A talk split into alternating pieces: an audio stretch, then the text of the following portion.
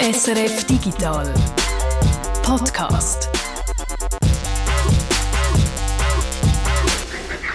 Es ist Freitag, der 25. März und das ist natürlich der Digital Podcast. Wo wir uns mit Memes beschäftigen diesmal und mit der Frage, welche Wirkung das Memes im politischen Diskurs können haben Doorbells and sleigh bells and schnitzel with noodles. Und wir werden nostalgisch. Wir schauen nämlich, wie rasant sich Technik in den letzten Jahrzehnten verändert hat. Wir sind im Lager vom Technikmuseum Enter zu diesen Dingen. Und mir bedeutet in diesem Fall leider nicht ich, ich habe nicht mitkommen, aber ich bin der Jürg Tschirr. Und ich der Peter Buchmann. Aber fangen wir an mit einer Breaking News, etwas, das heute am Freitag ist während wir den Podcast aufnehmen.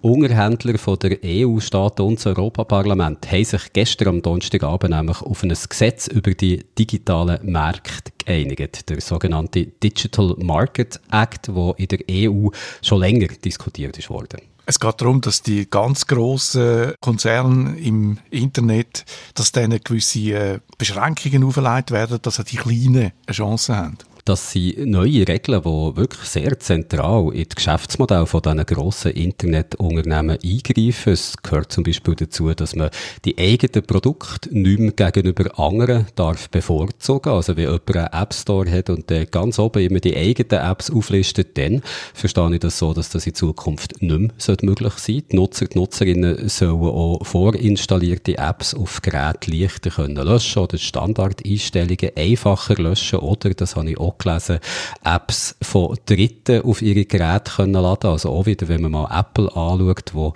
die Sachen nur aus dem eigenen Apple App Store kannst auf deine iPhones laden, wäre das eine massive Änderung gegenüber so, wie es bis jetzt immer der Fall war. Und nein, gibt es noch etwas Grosses, nämlich die Messenger-Dienste, die sollen interoperabel werden. Interoperabel heißt, dass man dann in Zukunft könnte von Signal aus eine Nachricht auf äh, WhatsApp schicken. Also von einem kleineren Messaging-Dienst wie eben Signal oder Threema eine Nachricht zu WhatsApp schicken. Wobei die grossen, die müssen sich öffnen. Die kleineren, denen ist es, soweit ich das verstanden habe, freigestellt, ob die direkt mitmachen Also ob Signal und Threema sich zum Beispiel öffnen Was noch beachtlich ist, ist die Sanktionen, die den Unternehmen würden drohen, wenn sie sich nicht an die Regeln halten. Die sind bei einem ersten Verstoß bis zu 10% vom weltweiten Jahresumsatz und bei wiederholten Verstößen können es sogar 20% sein. Also etwas, wo man bei Facebook, Apple oder Google nicht aus der Portokasse wird zahlen. Was ich auch noch interessant gefunden habe, äh, ausgewiesene Wissenschaftlerinnen und Wissenschaftler sollen Zugang gewährt werden zu den Daten von diesen Grossen. Also Facebook müsste äh, immer einem Soziologen, Soziologin Zugang geben zu diesen Daten, dass die zum Beispiel könnten untersuchen, ob und wie schädlich das die Wirkung von Instagram ist auf äh, Teenager und dass man nicht einfach auf die Aussagen von der Firma, von diesen Firmen angewiesen ist. Daten sind ein gutes Stichwort, weil der Digital Markets Act, der wird es den grossen Unternehmen auch verbieten, künftig Daten aus verschiedenen Quellen zusammenzuführen, also verschiedene Nutzerdaten zusammenzuführen. Das wäre nur noch mit der ausdrücklichen Einwilligung der Nutzerinnen und Nutzer möglich. Was das genau bedeutet in Praxis, das finde ich ist schwierig abzusehen im Moment. Auch das, denke ich, ist etwas, was zentral zum Beispiel in Praxis bei Facebook wird eingreifen, wie die das bis jetzt machen. Und man wird äh, müssen schauen, wie das ist, wie das die Unternehmen auf das reagieren, ob sie, wie man sie in Vergangenheit gesehen zuerst mal probieren, trotzdem so können weiterzumachen, wie sie es bis jetzt gemacht vielleicht den Gang vor das Gericht auch riskieren und natürlich dort mit vielen, vielen gut zahlten Anwältinnen und Anwälten können auffahren.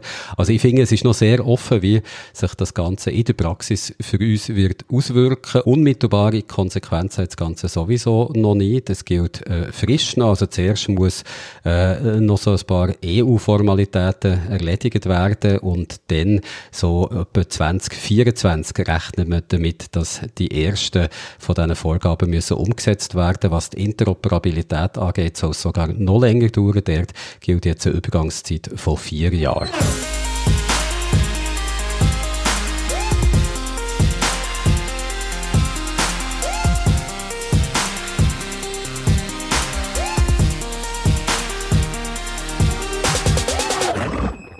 Nochmal ein aktuelles Thema. Der Krieg in der Ukraine beschäftigt natürlich immer noch. Wir haben ja schon das letzte Mal darüber geredet, dass man sich wundert, warum es nicht äh, mehr Cyberangriffe gibt, warum der Cyberkrieg nicht eine größere Rolle spielt. Ich habe gerade gelesen, dass äh, zwei Politiker aus dem Senat von dem äh, Ausschuss, wo sich mit Geheimdienst beschäftigt, selber sagen, wir würden das auch gerne wissen, warum das nicht eine größere Rolle spielt.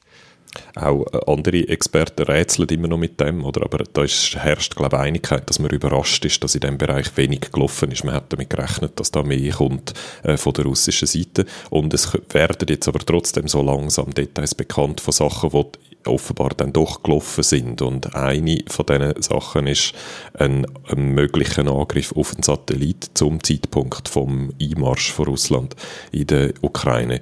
Äh, KASAT heißt der Satellit, das ist ein europäisches äh, Satellitensystem.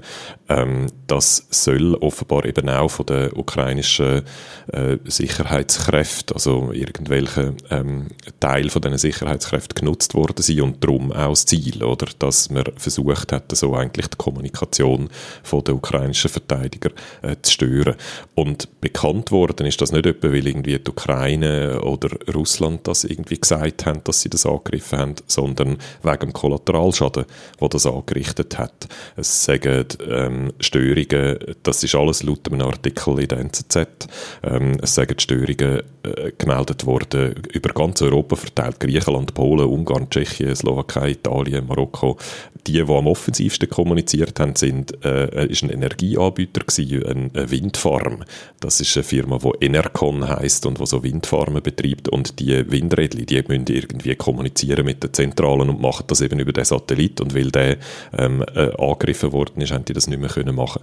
Und es ist nicht einfach nur eine, Stör eine temporäre Störung gewesen, ein Jammen von dem Signal oder irgendwie ein äh, temporäres Überlasten oder so, sondern ein effektiver Angriff, wo zwar der Satellit, so wie ich es verstanden habe, selber nicht beschädigt hat, aber die Modems am Boden, oder? also die, die die Verbindung am Boden zum, zum äh, Satellit herstellen, dort ist es offenbar so gewesen, dass die einen von diesen Geräten, nicht alle, aber ein paar von denen so kaputt sind, dass man die physisch jetzt muss auswechseln muss. Also bricked, wie man dem manchmal sagt, oder irgendeine Änderung an der Firmware, wo dann das Gerät ähm, nicht mehr gestartet werden und nicht mehr benutzt werden.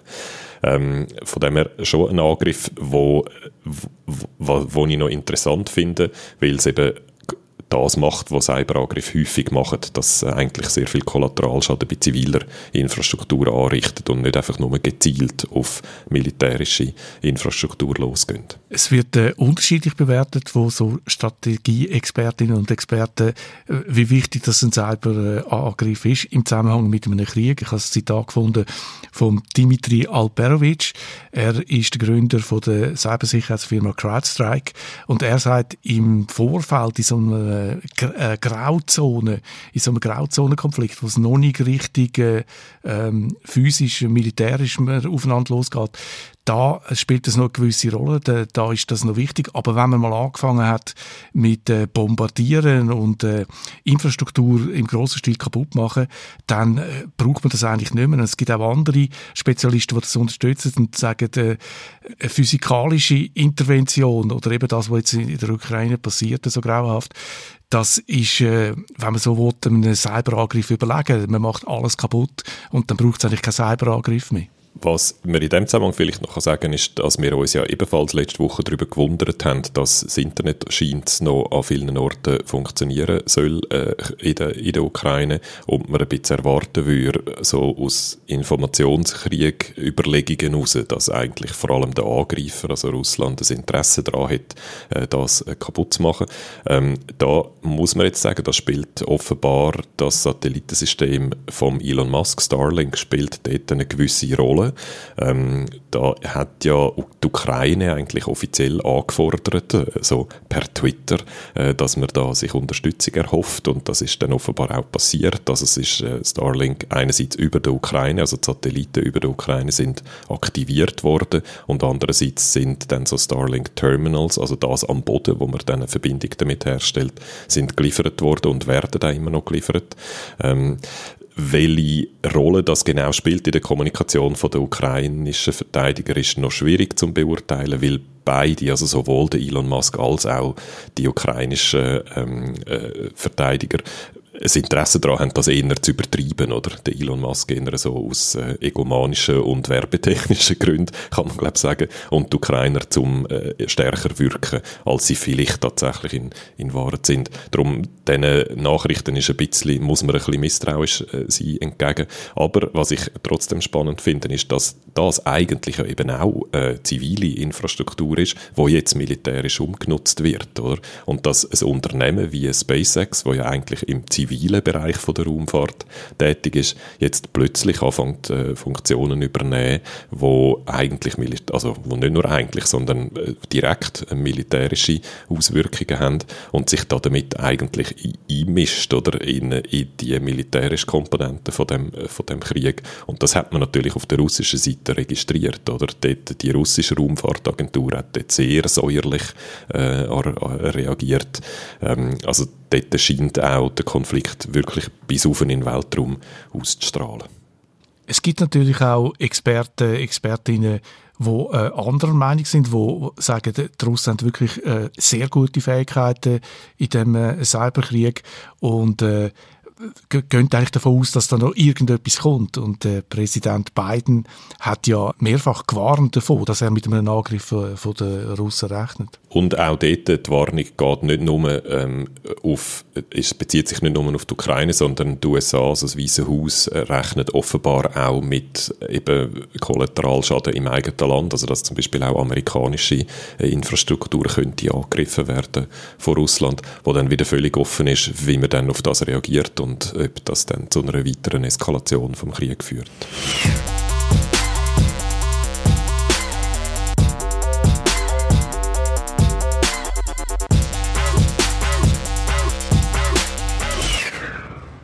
Was ein Meme ist, müssen wir da glaube ich nicht mehr erklären. Das ist das Bild und Text, die Kombination von Bild und Text, wo sich schnell im Internet verbreitet und dann immer wieder neu zusammengesetzt und verändert werden. Memes beschäftigen uns schon länger und sie beschäftigen auch die Wissenschaft. Schon länger sind ein Thema, Memes sind ein Thema in der Wissenschaft, das haben die auf dem Radar. Aber erst jetzt ist das erste deutschsprachige Buch erschienen, das sich dem Phänomen aus wissenschaftlicher Perspektive nähert und es ist erst noch ein Buch aus der Schweiz. Memes, Formen und Folgen eines Internetphänomens heißt und geschrieben heißt zwei junge Forschende, Joanna Nowotny und Julian Reidi. Und, das gerade auch noch gesagt, neben der gedruckten Ausgabe gibt es auch noch ein E-Book und zwar ein Open Access E-Book. Man kann es nämlich gratis aus dem Internet abladen. Der Link dazu, den findet ihr in den Show Notes von diesem Podcast hier. Jürg, du hast das Buch gelesen und du hast auch mit diesen beiden Autoren können reden. Das lange Interview, das du mit diesen beiden gemacht hast, das hören wir am Schluss vom Podcast. Aber reden wir jetzt zuerst noch so quasi als Teaser zum Interview darüber, um was es diesen beiden in ihrem Buch eigentlich geht. Also wie muss man sich die Meme-Forschung genau vorstellen? Also zum einen geht es den beiden sicher darum, die Meme-Forschung eben im deutschsprachigen Raum jetzt auch zu etablieren. Das hat mir Joanna Nowotny gesagt, die das Buch eben zusammen mit dem Julian Reidi hat geschrieben es gibt kein original deutschsprachiges Buch zu diesem Thema. Und das heisst, wir haben gefunden, ja mal, da hätten wir doch eigentlich noch so etwas zu sagen. Und so sind wir das Projekt angegangen. Und dabei geht es auch darum zu zeigen, was die Wissenschaft bis heute so über Memes hat herausgefunden, wie sich die Beurteilung von den Memes über die Zeit hat verändert, wo dass man vielleicht muss sagen, ah nein, so wie man das ursprünglich denkt, hey, so stimmt das heute nicht mehr. Und äh, jetzt ist natürlich die Frage, was hat sich dann in dieser Hinsicht geändert? Also wie hat man dann Memes früher beurteilt und wie heute? Also man kann so ganz allgemein sagen, wie Memes beurteilt werden, das hängt so zusammen mit dem größeren Diskurs über das Internet, über die Online-Welt und ursprünglich hat man eben Memes, so wie das Internet an sich und die sozialen Medien zum Beispiel ganz allgemein viel positiver beurteilt als heute noch. Also man hat Memes gesehen so als Mittel, wie man die Obrigkeit kann kritisieren, als Möglichkeit für sonst ungehörte Stimmen sich so auf einfache Art Gehör zu verschaffen, so wie man das zum Beispiel gesehen hat bei den Aufständen vom arabischen Frühling, wo viele regierungskritische Memes sind rum gewesen. Das ist so die erste positive Lesart. Später hat man aber gemerkt, dass Memes eben auch für andere jetzt nicht aufklärerische Zwecke können gebraucht oder auch missbraucht werden, dass zum Beispiel auch die Rechte, also die extreme Rechte kann Memes brauchen, um ihre Ideen zu verbreiten. Etwas, wo man zum Beispiel beim Wahlkampf von Donald Trump 2016 in den USA hat gesehen. Während dem Wahlkampf 2016 hat im Internet eine richtige Meme-Schlacht stattgefunden und gerade die Anhänger von Donald Trump haben sich besonders ins Zeug gelegt, wenn ich mich da richtig erinnere.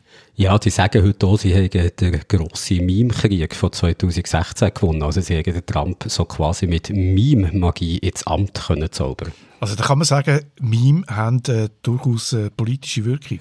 Ja, so einfach ist es eben auch nicht, weil mit Memes kannst du einfach zu wenig klar, zu wenig zielgerichtet kommunizieren. Das hat mir Joanna Nowotny, die Mitautorin vom Buch, gesagt, was sie gefragt hat, ob sich Memes denn eignen, um damit Politik zu machen. Sie eignen sich und sie eignen sich nicht, um es ganz blöd auszudrücken. Was wir wollen zeigen in unserem Buch, ist, dass politische Memes sehr ambivalente Kommunikationsformen sind. Aber eben gewisse Anhänger von Donald Trump äh, würden das sicher anders sehen. Schließlich glauben sie an die Meme-Magic, an die magische Wirkung von Memes. Ja, aber dann geht es bei den Memes oder wenn sie mimen eben auch nicht wirklich um so eine direkte politische Wirkung. Vielmehr möchten die einfach den politischen Gegner provozieren. Das stellt der Julian Reidi fest, der andere Autor vom Buch. Wenn jemand gar nicht sinnvoll an einem politischen Diskurs teilhaben will, sondern einfach eine diebische kindische Freude hat, genau den Diskurs zu stören oder Leute zu verwirren oder Leute zu beleidigen oder zu verletzen, dann ja, dann wird die Person leichtes Spiel haben und sozusagen als Sieger da stehen. Und ein Beispiel für das ist die Comicfigur von Pepe the Frog, ein grün, eigentlich harmlos aussehender Frosch, wo allerdings unter der Rechten oder der extremen Rechten in den USA mittlerweile so eine Art Erkennungszeichen ist worden, ein Hasssymbol, könnte man sagen, wo man eben den politischen Gegner damit provozieren hat nicht äh, sogar Donald Trump selber oder vielleicht jemand aus seinem Stab während dem Wahlkampf 2016 solche Pepe-Memes verbreitet, zum Beispiel über seinen offiziellen Twitter-Kanal? Ja, die haben wir dort können sehen, wahrscheinlich auch so ein bisschen als Zeichen an einen bestimmten Teil von seinen Anhängern, dass er eben zulässt. Aber die Figur von Pepe the Frog, der zeigt sich eben auch sehr schön die Ambivalenz von Memes, wo wir vorhin darüber haben geredet. Also ursprünglich stammt der Pepe aus einem Comic und dem sein Schöpfer sicher eher so im linken politischen Lager zuzurechnen und nicht im Trump-Lager. Dann ist der Pepe aber von der Rechten in Beschlag genommen worden. Zum Beispiel hat man auch beim Sturm auf das Capitol in Washington D.C. Leute gesehen, die so Pepe-Fahnen haben geschwenkt Gleichzeitig aber ist der Pepe in den letzten Jahren auch zu einem Symbol der Aufständigen in Hongkong geworden. Denen gilt er als Symbol gegen die autoritäre chinesische Regierung. Und im Interview, wo wir dann am Schluss vom Podcast hören können, da habe ich der Joanna und dem Julian auch erzählt, dass ich gerade das Wochenende, wo ich so am Lesen von ihrem Buch war, mit meinem kleinen Sohn auf einem Spielplatz war und dort hat es noch einen anderen Vater gehabt, der mit seinen Kindern dort am Spielen war und der hat eine Baseballcap an, wo er so einen Pepe-Aufnäher getroffen hat. Und ich habe überhaupt keine Ahnung mehr gehabt, was er jetzt damit meint. Er hat mehr so wie ein Hipster ausgesehen, also nicht jetzt unbedingt wie ein Rechter, aber mir ist nicht klar gewesen, meinte der Pepe jetzt als Provokation, meinte es ironisch oder als Zeichen vielleicht, dass er eben auch zu dieser Alt-Right gehört. Also der Pepe, die Figur, das Meme, das lässt sich nicht mehr eindeutig auf einer Links-Rechts-Skala verorten. Der Pepe, der kann autoritären, gerade so wie freiheitlichen Zwecken dienen, so wie eben in Hongkong. Darum kommen Diana Nowotny und Julian Reidi in ihrem Buch eben auch zum Schluss, dass Memes einfach zu ambivalent Argumente zu offen sein, als dass man sie bestimmten politischen Zweck könnte zuordnen für bestimmte politische Zwecke könnte brauchen. Also weder sei sie so die demokratiefördernden Heilsbringer, wo man sie vielleicht in früheren Zeiten noch hat gesehen, aber sie sind eben auch nicht ausschließlich toxische Hassbotschaften. Also weil die Meme nicht in der Lage sind, eine eindeutige Botschaft zu transportieren, haben sie im politischen Diskurs eben auch keine richtige Wirkung. Ja, es ist noch schwierig. Auch da würde Joanna Nowotny und Julian Reidi wieder sagen ja und nein. Zum einen ja, Memes eignen sich eben wirklich nicht dazu, gezielt politische Prozesse anzustoßen, zum Beispiel eine konkrete Gesetzesänderung zu bewirken.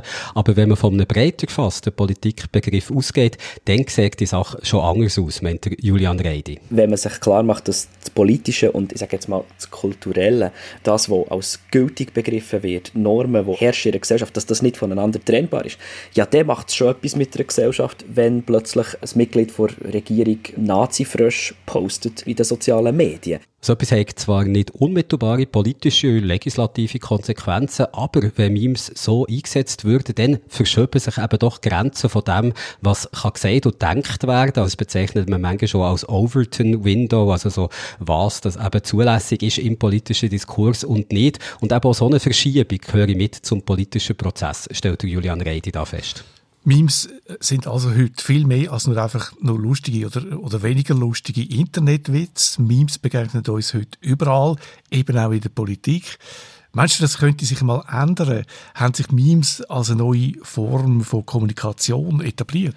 Also Memes sind ein sehr schönes Beispiel für die sogenannte Kultur der Digitalität, wo wir uns heute drin befinden. Das ist ein Begriff, wo der Schweizer Medien- und Kulturwissenschaftler der Felix Stalter in seinem gleichnamigen Buch von 2016, glaube ich, geprägt hat und wo sich auch der Johanna Nowotny und der Julian Reidi in ihrem Buch über die Memes stark darauf beziehen. Und die Kultur der Digitalität, die zeichnet sich eben unter anderem durch das aus, dass sich drinnen Bilder, Texte sehr schnell können verbreiten über das Internet eben, dass sie auch von allen können geteilt und selber weiter bearbeitet werden. Also, dass so der Unterschied zwischen Konsument und Produzent in dieser Kultur fast wie aufgehoben ist. Und so wie sich Memes eben rasend schnell im Internet können verbreiten können, sie so auch immer wieder neu zusammengesetzt und verändert werden, weil sie die Leute eben nicht nur weiter verbreiten, sondern immer wieder neu konfigurieren.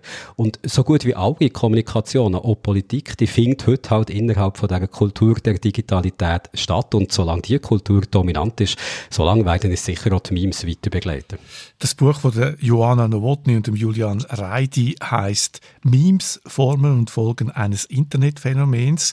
Der Link dazu zum gratis E-Book, den findet ihr äh, in den Show Notes vom Podcast.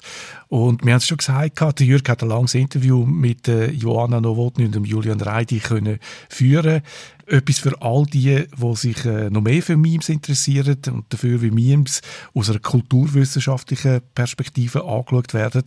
Und außerdem erzählt Jürgen am Schluss vom Interview noch, was sein liebste Meme ist derzeit.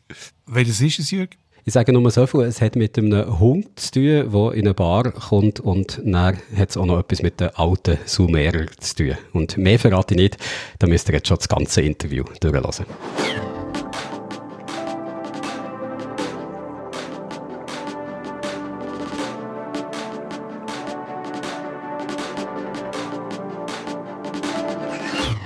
Feedback hat es auch diese Woche, und zwar zu Gran Turismo. Da haben wir ja letzte Woche drüber geredet und da haben ein paar von euch äh, dann wollen wissen, was wir eigentlich äh, halten von dem Shitstorm, der jetzt über das Game äh, reingebrochen ist. Das ist wirklich ziemlich gerade losgegangen, wo wir schon fertig sind mit Aufnehmen, äh, Peter. Äh, und ich habe aber ja schon äh, ähm, eigentlich kritisiert gehabt, dass die Art und Weise, wie es Geld im Spiel funktioniert, dass das eigentlich, ja, ich finde, das kann man als skandalös bezeichnen, oder? Man kommt eher wenig Ingame-Credits über, um sich dann können Auto kaufen. Die Autos sind zum Teil sehr teuer. Das heißt, es geht einfach sehr lang, bis man kann mit einfach spielen, dann sich an die begehrten, teuren, seltenen Autos anmachen. Und wenn man das möchte abkürzen, den Weg, dann kann man natürlich so Ingame-Credits für echtes Geld kaufen. Und die sind dann aber wieder wahnsinnig teuer. Also wirklich extrem teuer, etwa zehnmal teurer, als sie das in früheren Ausgaben von Gran Turismo gewesen sind. Und da bin ich nicht der Einzige, der das schlimm gefunden hat, sondern auch sonst hat das einen Haufen ähm, äh, einen Abzug Zockerei gefunden. Und dann hat es Gerüchte gegeben, dass in einem Patch ähm, an dem etwas geändert wird. Also da hat, dann, da hat man dann können hoffen, dass man zum Beispiel mehr Geld bekommt für Rennen, wo man gönnt, oder dass man umgekehrt weniger äh, richtiges Geld muss ausgeben, um Spielgeld zu bekommen. Und dann ist Folgendes passiert: Der Patch, wo dann eingespielt worden ist, hat das erste Mal das Spiel kaputt gemacht und sie haben es dann in Panik offline genommen, was bedeutet hat, dass über einen Tag lang niemand mehr das Spiel hat können spielen. Da sind alle mal schon mal richtig an die Decke gegangen und natürlich erst recht hässig gewesen. Und dann, wo das Spiel dann wieder online war, hat man dann müssen feststellen, dass sie eigentlich das Credit-System nicht besser, sondern schlechter gemacht haben. Dass die einzelnen Rennen, wo man eher noch viel verdient hat, wo dann dazu geführt hat, dass die Leute die Rennen immer und immer und immer wieder gefahren sind, um eben Geld zu verdienen, dass die weniger, noch weniger Geld einbringen.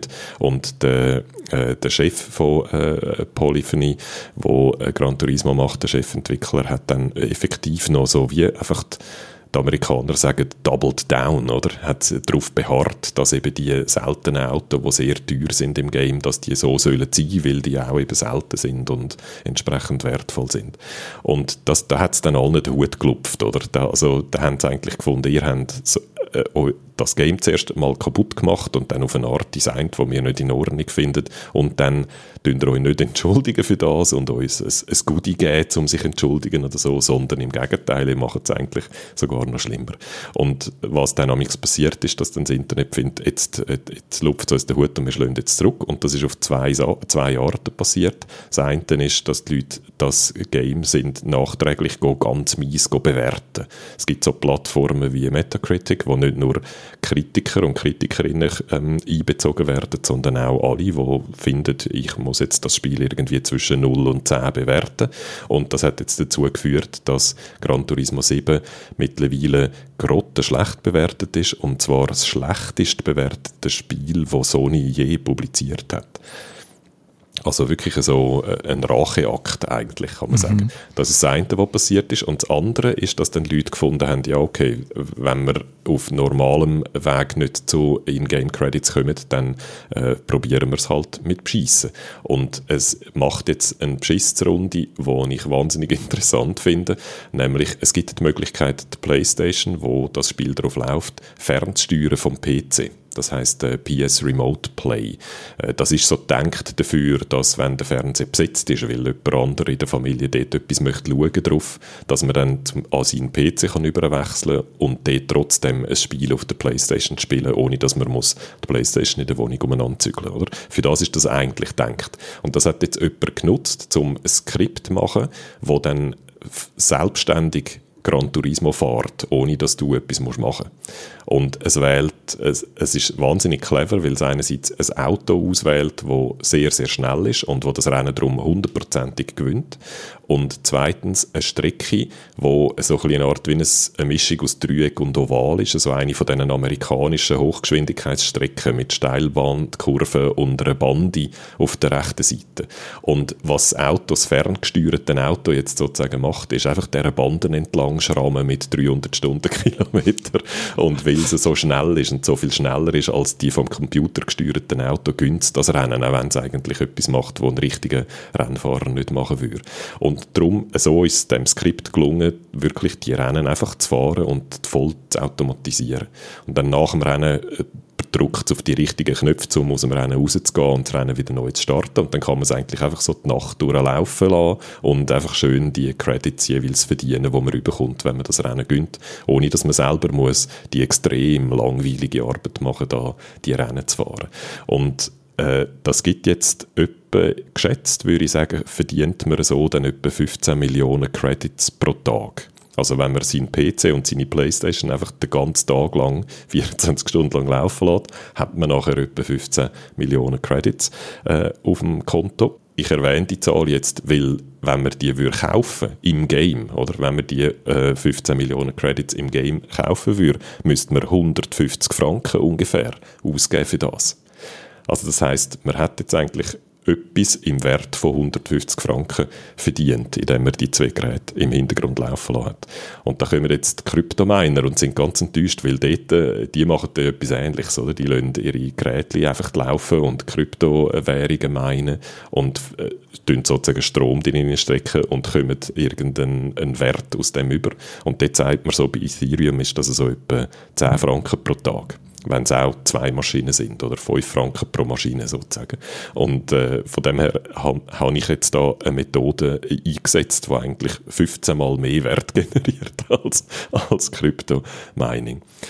Ähm, was natürlich nicht der richtige Vergleich ist, weil ich kann jetzt nicht die Auto, die Credits in richtige äh, Franken wieder umwandeln. Den Weg gibt es nicht bei, bei Gran Turismo. Von dem her ist es nicht ein direkter Vergleich, aber trotzdem, ich finde es noch spannend, dass das Internet so aus purem Trotz und Wut auf, die, auf das Game eine Methode gefunden hat, wie man äh, kann ähm, In-Game-Credits vollautomatisiert generieren der Vorteil von der Game Credits ist natürlich, dass die nicht so wahnsinnig schwanken im Wert.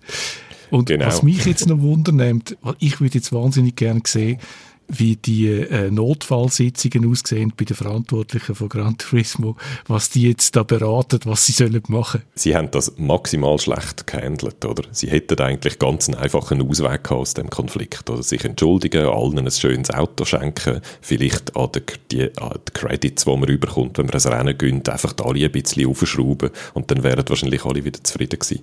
Und jetzt haben sie so aus purem Trotz äh, das pure Gegenteil von dem gemacht und sich jetzt das eingehandelt, dass ein Game, das eigentlich wirklich ein gutes Game ist, jetzt als das schlechtest bewertete Game von Sony dasteht. Wenn euch jetzt das lustig macht und das Gefühl habt, ich will ja so mit nichts Geld verdienen, dass ich mir dann mindestens im Gran Turismo so eine Garage kann zusammen kaufen wie ein richtiger Oligarch, dann haben wir für euch äh, den Link zu dem Skript in die Show Notes da.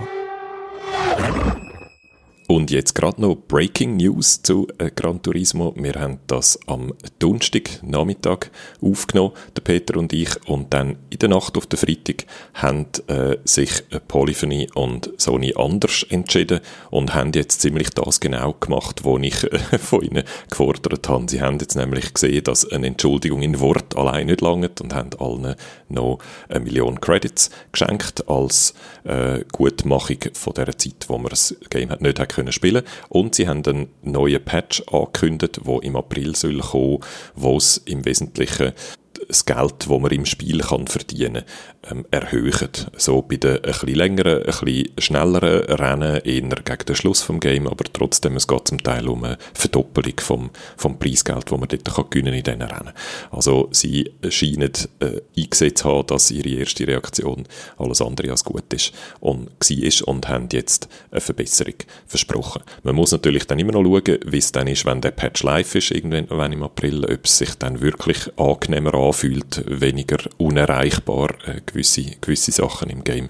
Ähm, aber sie scheinen gelesen zu haben und haben müssen auf den Shitstorm reagieren und das haben sie jetzt gemacht.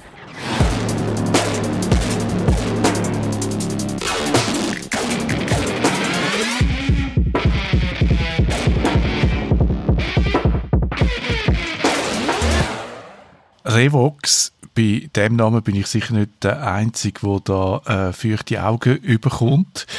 Revox spielt heute keine Rolle mehr. Das ist äh, in den 70er, 80er Jahren der Bubentraum schlechthin gewesen. Auch meine.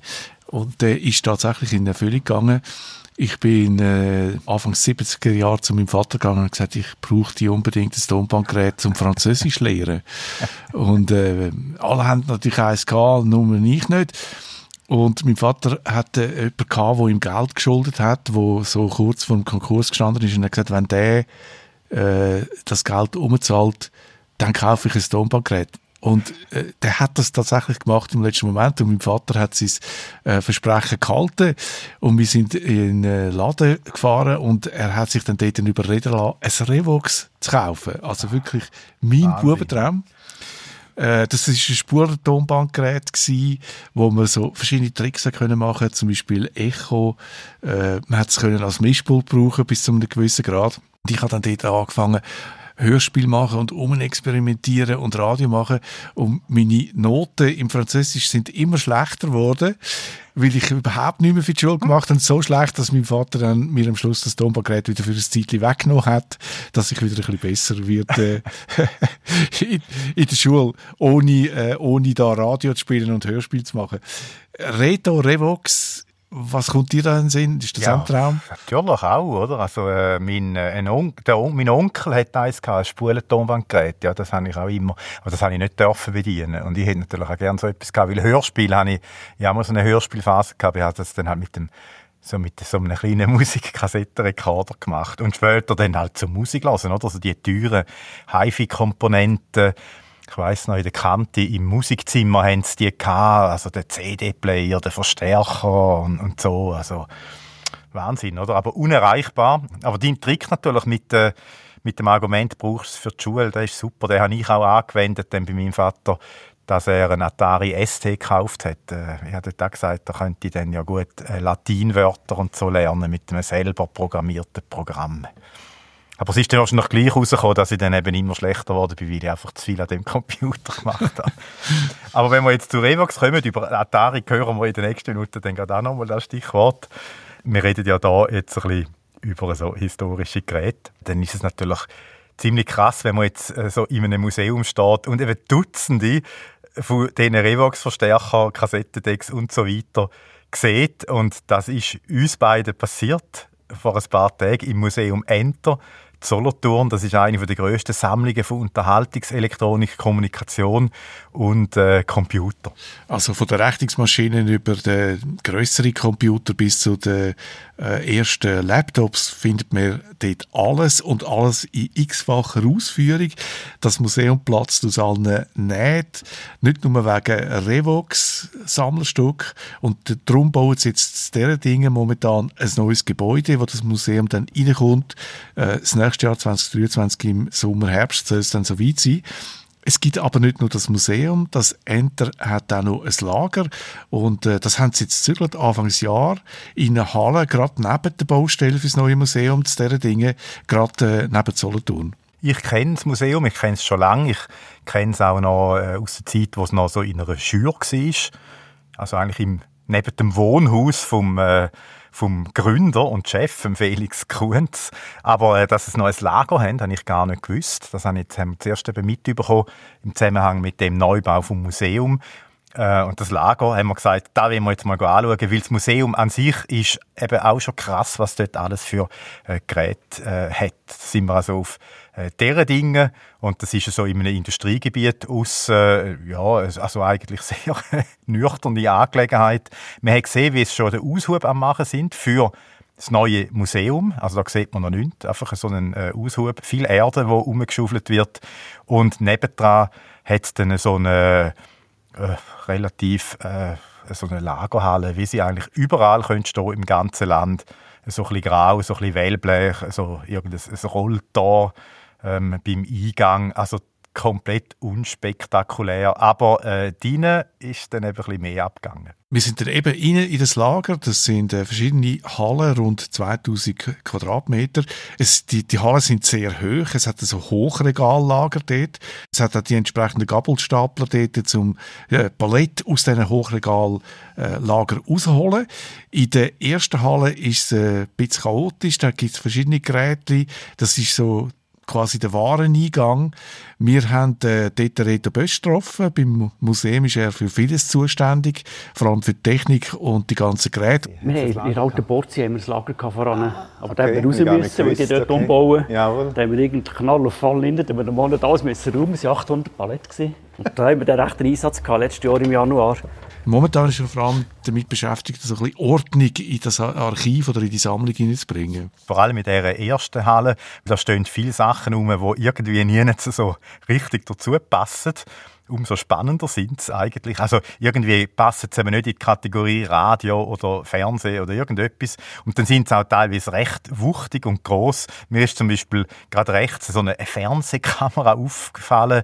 Ich schätze so aus den 1960er Jahren, also so wirklich aus den Anfangszeiten, so von der Samstagabend Fernsehshows, so, so ein Ding auf so einer Hydraulik oben, also ich weiß auch nicht, 500 Kilo schwer, riesig, oder dann hat es ein Gerät gehabt, wo man Lochkarten beschreiben kann, also eigentlich eine Art, ja, so eine Speichertechnologie, oder, aus den frühen Grossrechnerzeit. Es hat noch ein Gerät, aber ich gar nicht rausgekommen bin, was das ist. Es sieht so aus wie ein Spulentonband. Ich vermute, es ist auch etwas, äh, äh, so ein Speichergerät aus den Anfängen gewesen, wo man Papierstreifen mit äh, Löchern drauf eventuell hat können durchlassen, wie ich das zum Beispiel beim Kolossus gesehen habe, beim ersten elektronischen Computer. Eben, ich bin nicht sicher, was das war. Also wirklich teils auch ganz uralte Sachen, wo man wirklich unsere Ur-Ur-Großmütter oder so bemühen, die das vielleicht noch erlebt haben. Ja, wir sind dann durch äh, eine Tür in die, in die nächste Halle ähm, und dort hat es dann so ein bisschen, ja, auf den ersten Blick wenigstens aufgeräumter auf mich gewirkt. Also links und rechts so äh, Gestell, mehrere Stockwerke, also äh, drei oder vier so äh, äh, Regal übereinander und in jedem Palette drin und äh, da haben sie dann so, kann man sagen, immerhin Geräte so ein aus der gleichen Kategorie wie so äh, zusammengebüschelt. Und in dieser ersten Halle hat es vor allem Sachen gehabt, die tönen, also Radios, alte Radios, äh, bis hin zu so richtig urchigen Röhrenradios. Da oben hat es noch ein Ballett Volksempfänger, ja. ich glaube es ja gar das nicht. Das aus Hitlerzeiten, ja. Ja, ja, das ist... Aber eben nicht nur einen, sondern nein, nein. das ganze Ballett. Ja, also ja, es sind irgendwie also, etwa zehn Stück drauf, oder so. Ja, ja, es ja. ist... Mhm. Oder es ist... Wir haben von den meisten nicht nur einen. Ausser sie extrem seltene Objekte, aber die wären nicht da drinnen sondern eben im Museum. Und das Lager, wo wir sind, das ist eigentlich so ein auch eine Art äh, Nachschublager. Da hat es gewisse Geräte drin, wo vielleicht dann einmal ins Museum wandern für ein paar Monate, so als Abwechslung oder für eine, eine Sonderausstellung. Vieles, was sie im Lager haben, ist auch äh, so ein bisschen Ersatzteillager, muss man sagen, weil das ist ja die Philosophie vom Museum Enter, dass eigentlich die Geräte, die sie ausstellen, möglichst sollen funktionieren. Und wenn eben eins nicht läuft, kaputt geht oder nicht läuft, wenn sie es überkommen, dann tun sie es flicken. Und für da braucht man natürlich Ersatzteil, äh, wo man in der Regel heute nicht mehr kaufen kann, gerade von sehr alten Geräten. Und das sind eigentlich so die ganzen Geräte, die hier in dem Lager, in diesem Regal stehen, hat der Reto Bösch als Organspender bezeichnet. Und er hat uns auch gesagt, es sind nicht immer ganz ungefährlich, alte Geräte also die vor allem, die frisch äh, reinkommen, also in Betrieb zu nehmen oder eben das, so ein bisschen mal zu schauen, was so passiert, wenn man den Stecker in die Steckdose steckt. Du weißt nicht, ob sie irgendwie Kurzschluss drin haben und solche, was wir anhängen, was separat abgesichert ist, dass das halbe Museum nachher Strom weg hat und solche Zeug, oder? Das ist so ein bisschen und da schauen, dass wenn sie irgendwo verrauchen, dass man eingreifen kann und alles solche. Und das kann sein, dass man irgendetwas durchschmoren und vor da verrauchen drinnen und dann wäre es ein bisschen schade, oder? Wenn man nicht eingreifen kann. Was ist das Verrückteste, was dir schon passiert ist mit dem Gegenstand, der geliefert worden ist? Das Verrückteste? Ja. Dass hm. eben anfangen zu brennen oder rauchen oder, oder eine Explosion. Ja, ja es gibt manchmal so bei alten Computern, dass irgendjemand einen Kondenser verhält und wenn so einer explodiert, dann stinkt es gewaltig und raucht nicht. Aber so richtig schlimm ist es nicht. Der sieht, der sieht es, dann fängt es an zu verschmützen, und es Paff und dann raucht es. Und dann sagen, okay, Strom aus, auf die Seite tun, dass du nicht gerade unter einer Rauchmeldung stehst, oder? Solche Zeug. Aber so richtig schlimm ist eigentlich zum Glück noch nie passiert. Kondensatoren, die können explodieren Am Retrobösch sein Job wird sicher nie langweilig. Das haben wir auch gesehen, wo wir die Werkstatt angeschaut haben. Als mhm. sehr grosszügig eingerichtet. Es hat äh, Platz für Elektronikreparaturen. Ähm, es hat äh, 3D-Fräsen ist das gewesen, wo sie selber wieder zweck gemacht haben. Etwas, was sie bekommen ein, ein älteres Modell, das sie komplett re renoviert haben. Ein Röntgengerät für Platinen fällt mir gerade noch ein, wo man Platinen röntgen Sie haben offenbar auch Geräte zum Platinen bestücken. Also man kann dort einen Auftrag geben zum, äh, für, für ein elektronisches Gerät und Sie können das dort bestücken. Und es ist, hat dort jemand geschafft, äh, ein junger Mann, der hat einen Stecker montiert, so spezielle Stecker hat er montiert. Und wir haben dann erfahren, er hat dort seine RS gemacht, also der zivile Ersatzdienst. Ja, ich bin fast durchgetrüllt ich glaube, ich hätte meine RS auch gegen so einen Job eingetauscht, ja, wenn ich den schon können. Allerdings, also ein RS inmitten von Tausenden cooler Geräte und dann lernst du auch noch etwas, oder, wie du die auseinander nimmst und kannst flicken. Also das ist wirklich irgendwo ein Traum, ja, wo jetzt halt wir können, äh, ja nein, wir müssen nicht mehr träumen, wir haben ja jetzt RS gemacht. Also ein Traum sind die vielen Geräte, die es da haben, wirklich, wir haben es schon erwähnt, Revox, die sind da im Lager zum Beispiel gerade so auf, ja, ich schätze, etwa 5, 6 Meter Breite in so einem Regal wirklich palettweise. Revox ohne Ende. Das habe ich mir als Geo nicht leisten Das war einfach zu teuer, gewesen, Revox. Ja, das ist so. Viel so gegangen. Ja. Ich habe es auch immer gesehen, mhm. irgendwo im, ja. im HiFi-Laden mit den teuren mhm. Komponenten ja. sind genau die sind dort gestanden. Und eben, wir haben ja ähm, hier nicht um eins, oder? Nehmt ihr denn alles entgegen? Also wenn ich jetzt komme und auch nochmal mit so einem Revox-Tape, wo man schon irgendwie 10 Stück kennt, Sagst du dann, ja gut, eins mehr rein? Also schlussendlich, nein, komm, nimm's also mit ich würde eigentlich lieber sagen, wir haben genug von denen, aber der Chef sagt, ja, Revax, Schweizer, die nehmen lieber, bevor es vorgeschossen wird, nehmen sie lieber, sagen wir es mal so. aber bei anderen Sachen müssen wir schon, schon lange ein bisschen Wähler sein, wo einfach der Platz. Ja. Es ist wirklich schlichtweg der Platz, was sich irgendwann, der geht einfach irgendwann aus, auch wenn wir viel haben jetzt. Also es kommt dann ein bisschen darauf an, was es ist. Es kommt ein bisschen darauf an, was ja. es ist, genau. Also Revox ja. nimmt man jetzt noch, aber vielleicht mhm. irgendwie ja. ein Siemens vielleicht nicht. Oder Nein, so. also es wäre irgendetwas Spezielles, ja. das irgendeine geschichtliche Bewandtnis hat, aber ansonsten... Ja. Ja, ist schwierig, oder? Wenn man alles würde nehmen, dann würde das Gebäude nie und nimmer länger. Dann könnte man da solche Lagerhallen zuhauf füllen. Auch weil immer wieder Sammler oder Sammlerinnen vorbeikommen und versuchen, das Gerät zu verkaufen. Bei uns hat gerade kürzlich jemand angerufen, der hat irgendeinen Sharp, so einen mobilen Computer, so irgendwie, ich glaube, so etwas wie der hier, und hat uns den für 50.000 Steine verkauft. Nein. Also da haben sie wirklich Fantasie, Vorstellungen, was, man, was das Zeug wert hat. Dabei, ja, ich weiss nicht, wie die auf so Zeug... Er hat gesagt, das Angstmuseum hat mir sehr viel Botten. Oder 30'000, irgend so etwas, hat er Botten für das, ob wir das wollten. Nein, für den Preis nehmen wir sagen, sorry. Wir kaufen nicht so Zeug, so wir schon haben. Aber könnt ihr manchmal auch etwas kaufen, oder ist. Es muss extrem selten sein und rar, dass ja. wir es wirklich kaufen. Das ja. ist also, kommt ganz, ganz selten vor. Ja. Manchmal gibt es symbolisch irgendeinen Betrag, aber nicht, dass man etwas wirklich aktiv wird für höhere Preise einkaufen Es muss wirklich sehr speziell sein. Ja. Also 50'000 Franken nein, nein, ist nicht Tagesordnung. Nein, nein, gar nicht. Das sind ja. manchmal so die Vorstellungen von den Sammlern, dass das Zeug so viel Wert hat. Und ja. das ist halt manchmal schwierig. Ja. Oder? Preise, die überhaupt nicht realistisch sind, Erwartungen, die komplett an der Realität vorbeigehen. Die Geräte sind eben Massenprodukte oder viele Geräte sind früher schon als Massenprodukt hergestellt worden, auch wenn sie schon 50 Jahre alt sind. Zum Beispiel auch die Transistorradio im nächsten Gestell. Transistorradio haben wir jetzt da hinten, ganzen Berg voll glaube, von denen würden auch die meisten sogar noch gehen.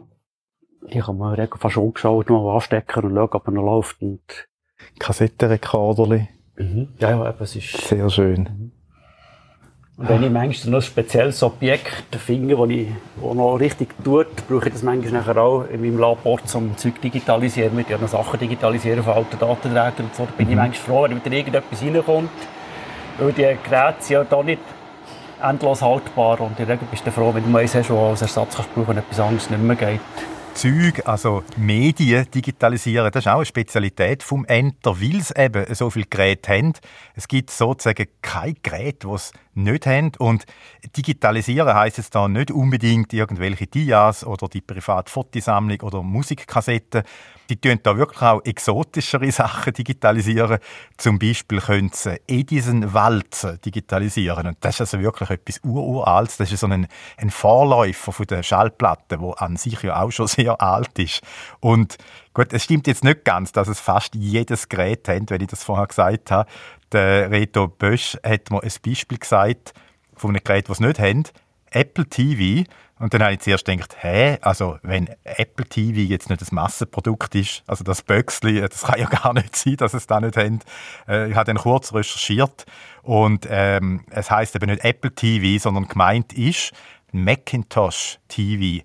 Und das ist etwas ganz Kurioses. Das ist 1994 auf den Markt gekommen, hat irgendwie 2000 Dollar gekostet. Ist ein Computer, also dunkelgrau, eher hässlich, es, ist ein Monitor, wo auf einem Gehäuse drauf steht. Das Ganze läuft äh, unter PowerPC, oder so in den 90er Jahren. Äh, Operating System 7.1. Und was eben das Ganze zum äh, Macintosh TV macht, ist, es hat eine integrierte Fernsehfunktion, was irgendwie 1994 unglaublich revolutionär muss sein. Wobei ich das Gefühl, viele Leute haben das Ding nicht gekauft, weil sonst hätten sie so einen im Enter. Also total kurlig. Und kurlig habe ich auch gefunden, ein anderes Produkt, auch von Apple, Quick Take 100. Das ist etwas, das auch 1994 auf den Markt kam. Also so 1994 hat Apple irgendwie eine ganz komische äh, Phase gehabt. Und äh, das ist die erste Digitalkamera für den Massenmarkt. Und die haben es im Enter. Die hat der äh, Reto Bösch mir gezeigt. Also das ist ein ganz eigenartiges äh, Produkt es war ein bisschen die Phase gewesen, wo bei Apple vieles Quick geheißen hat, wie QuickTime zum Beispiel. Der Reto Bösch hat dann äh, Fotos gemacht mit dieser Kamera. Die sieht ein bisschen aus wie ein Feldstecher und hat uns die, die Fotos dann nachträglich äh, geschickt. Ähm, gut, sie sind so groß wie eine Briefmarke, ist vielleicht ein bisschen übertrieben, aber nicht wahnsinnig groß und die Qualität ist wirklich schlecht. Und das äh, aus einer Kamera, die zu selber Zeit äh, gegen die 1000 Franken gekostet hat. Und was noch speziell ist, um die Fotos aus der Kamera können braucht man natürlich einen Mac aus der Zeit, wo Software läuft, aus der Zeit. Und der Reto Bösch hat das natürlich bei sich äh, äh, im Labor oder in der Werkstatt umstehen. Er hat die Kamera verbinden über ein spezielles Kabel, spezielle Stecker. Haben es dort offenbar schon gemacht, spezielle Stecker. Und klar, es hat natürlich auch funktioniert. Und äh, wenn er jetzt den nicht gerade im Labor gehabt hätte, hätte er sicher einen am Lager gehabt. Also da irgendwie 30 Max aus den 80er Jahren. Also es sind etwa 50 im Ganzen. Da die ah. nur die Würfel haben wir etwa 50 Stück mittlerweile. Die, die ersten Würfel, dann oh, die bunten, der, der, der Helm, oder wie man dem gesagt hat. Ja. Die iMacs. Der iMac, genau. Die erste, das ist in den 90, Mitte 90er Jahren, die Farbe, die sie mal so auf Zeug farbig gemacht genau. haben. Und die, die jetzt da stehen, sind echt mittlerweile alle getestet, oder? Und geschaut, was läuft, was nicht läuft. Weil das ist nachher auch wieder, dass man es fürs Museum kann brauchen kann, oder? Also das alles einfach aussortieren, das ist ein riesen Bütz halt.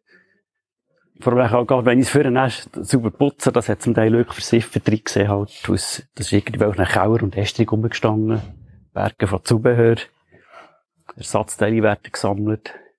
Und dann haben wir da zwei Paletten von Motorensachen oder drei, oder? Das ist Motoren, die haben noch ein paar Paletten voll. Es ist wirklich extrem viel verschiedenes Zeug. Und auch Drucker haben wir ganz häufig, oder? So Nadeldrucker. ja, Nadeldrucker mhm. mit. Haben wir hier das Regal voll nur Drucker eigentlich. Und da bin ich jetzt immer noch ein bisschen am Aussortieren. Das ist einfach eine Zeitraum die Bütze, aber dass man ein bisschen sortieren kann. Drucker, Atari, Commodore, Apple, dass man ein bisschen alles durchsortiert ist. Und auf dieser Seite im hintersten Regal haben wir nachher noch IBM-Sachen noch weiter Wie hast denn du da noch den Überblick? Können das alles auch inventarisieren? Das, also, ist dem, das wird immer noch gemacht, das haben wir ja. im Moment noch nicht. Darum tun wir jetzt mal ein bisschen zuerst sortieren, dass man das Gleiche zum Gleichen ist und dann kann man nachher überlegen, wie wir es inventarisieren, ob wirklich so wie im Museum jedes Einzelobjekt oder wirklich nur palettenweise so Inventar machen für die Sachen da, weil der Aufwand ist gewaltig. Ja. Also du weißt jetzt halt einfach bisschen, was wo steht. Also der Chef was... weiss vor allem, er hat alles meiste hier eingeräumt mal. Und ich soll es jetzt ein bisschen zusammensuchen, weil es ist halt, je nachdem, was Platz geht, rein da geworden. Ja. Und da bin ich jetzt äh, vor allem dran, seit dem Januar am rumbuffen. Also du machst seit Januar... Zwei, zwei Tage in der Woche bin ich einfach da am Palett hier abholen, umbiegen. Fahrst da mit dem Stapler rum? Ja, ja genau. Ich habe sogar extra noch die Stapelprüfung gemacht, dass da keine Lampen gibt mit den Versicherungen, oder? Das ist ja noch wichtig. ja. Aber siehst du, habe ich noch Kisten von Atari ST, die noch eingepackt sind, die ich noch durchschauen muss. Dann ist gestern angefangen mit denen. Das sind deine Atari, in dem, von wie es aussieht, he? Ein ST, ja, nicht ja. ja. So einen. Der da. Mhm. Der Mega ST. Der Mega ST. Äh, Oder das ist der 1040er, ja. Der, der 1040er, der. Mhm, genau. Ja das ist natürlich der total Backflash, also Dutzende mega ST Atari Computer wirklich auch wieder auf Palette. Also es ist, ich, ich habe schon gewusst, dass es viele so Sachen haben, aber ich staune jedes Mal, wenn ich im Museum bin oder jetzt eben im Lager, wo es irgendwie fast noch, noch äh, eindrücklicher war, rein von der Menge her. Und der Reto Bösch hat es gerade erwähnt, äh, kein Inventar haben sie momentan. Den Überblick zu haben ist manchmal ein bisschen schwierig und das habe ich auch noch lustig gefunden bei dieser Digitalkamera von Apple, wo wir gerade äh, darüber geredet haben die hat er eben auch wirklich zufällig entdeckt, wo wir da so im Lager rumgelaufen sind er hat eigentlich gar nicht mehr gewusst, dass es die Hände, die ist einfach so in einer Kiste gelegen, in dem Lager mit dem Computer, zusammen mit irgendwelchen anderen Sachen, äh, Objekten. Und äh, ja, so etwas kann natürlich dann schnell untergehen. Andere Objekte sind wenigstens so ein bisschen grösser, die kann man nicht einfach so übersehen. Also wieder ein Objekt, wo man noch nicht genau weiss, was man mit dem machen wir auch wieder in Stand stellen oder eine alte Arcade. Es ist wirklich was, was ist denn da? Das, das ist eine alte Arcade-Spielmaschine. Äh, wie sieht aus wie ein Sarg eigentlich, wenn man jetzt... Ja, also da kann man den höher aufstellen, das ist so ein Spielautomat. Aha. Mit dem Bildschirm drin, oder, wo man nachher äh, kann Franklin runterlassen und irgendwie Space Invaders spielen oder so Unglaublich. Etwas. Mit Holz? Das ist noch mit Holz, richtig ein alter, ja. Von wo ist jetzt das gekommen? Wer, wer bringt so oder wer hat so etwas noch gehabt? Also zum Teil sind es Sammler, die das irgendwie hatten. Manchmal kommt, kommt jemand vor und sagt, ja, beim Vater im Keller ist noch so etwas gesehen, ob wir das wollen. Es ist eigentlich schon jetzt voll, es hat gar ja, keinen ja. Platz mehr. Eben, ja, wenn, ich, ja, also, wenn, ich wenn man es wieder ein bisschen zusammenbeigeln kann, manchmal ist es auf einem Palett um ein Objekt und dann kann man es abnehmen und das gleiche zusammen, dann gibt es dann wieder plötzlich zwei, drei Palettenplätze Führung, dass du wieder Neues rein tun kann. verdichtet so. Ja, ja, und eben, äh, aber wir sind jetzt wirklich auch am Ausmisten, ich kann sagen, jetzt also wirklich nicht mehr geht, alte Computer wird vollgeschossen, fertig, einfach entzogen. Wir können nicht alles aufbewahren. Ausser von ganz seltenen Geräten, einfach die als Organspender noch brauchen, das ist dann manchmal noch ein bisschen Krux, oder was man, jetzt, es ist immer ein schwierig fortschießen, nicht fortschießen bei so altem Zeug, Ersatzteile kriegen ihr einfach nicht mehr. Das kriegst du einfach nicht mehr von dem Zeugs. Oder wenn zu horrenden Preisen im eBay oder so. Also ihr tun da eh noch ein bisschen schwer, spüre ich da, zum Wegschmeißen. Ja, es ist eben schwierig, oder? es fällt dem schon ein bisschen schwer. Ist denn das so ein bisschen Messitum auf hohem Niveau, das ihr da macht? Ähm, unsere Sohn würde das behaupten, ja. Aber dann haben wir jetzt draussen wirklich einen grossen Container, wo wir dann wirklich Elektronik reinschmeißen. Ja.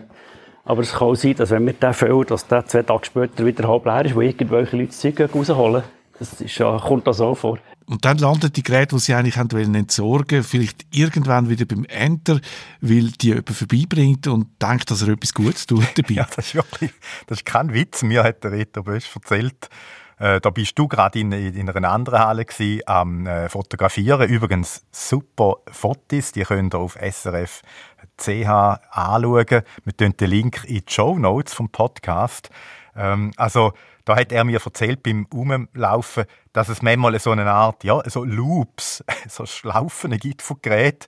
Also eigentlich wollen sie es los haben, aber dann kommen sie auf irgendwelchen komischen Weg wieder plötzlich zurück zu ihnen. Zweimal im Jahr gibt es eine Flohmeere da, wo man wieder alte Sachen abstoßen. Das ist so ein bisschen, ja. aber in der Regel geht es nachher um unter den Gleichgesinnten meistens macht, zirkulieren die ganzen Sachen. Das ist ein bisschen die Schwierigkeit manchmal. es tut sich einfach so ein bisschen austauschen. Ja, ja, genau. Mhm. Es ist, das sind Regel, die meisten, die hier sammeln sind, die haben das schon und, ja. Dann macht es, dann zirkuliert es manchmal ein und äh, irgendwann ist dann wieder bei uns am Schluss. Kommt es wieder zurück, ja. ja. Haben wir auch schon erlebt, ja. Dass irgendeiner einen grossen Stein Zeug gekauft hat für uns und hat das gesammelt und dann ist der relativ früh gestorben. Und dann seine Frau hat gesagt, ich weiß nicht, was ich mit diesen Sachen soll. Oder seine Nachkommen haben was ich mit dem ganzen Haus vor, mit dem Zeug. Dann musst das Haus halt räumen, oder? Also bei uns artet es viel mehr Hausräumung aus, wenn wir nämlich Sammlungen holen. Und mittlerweile tun wir ein bisschen zurückhaltender sein, weil es ist einfach vom Platz her. Du siehst es ja.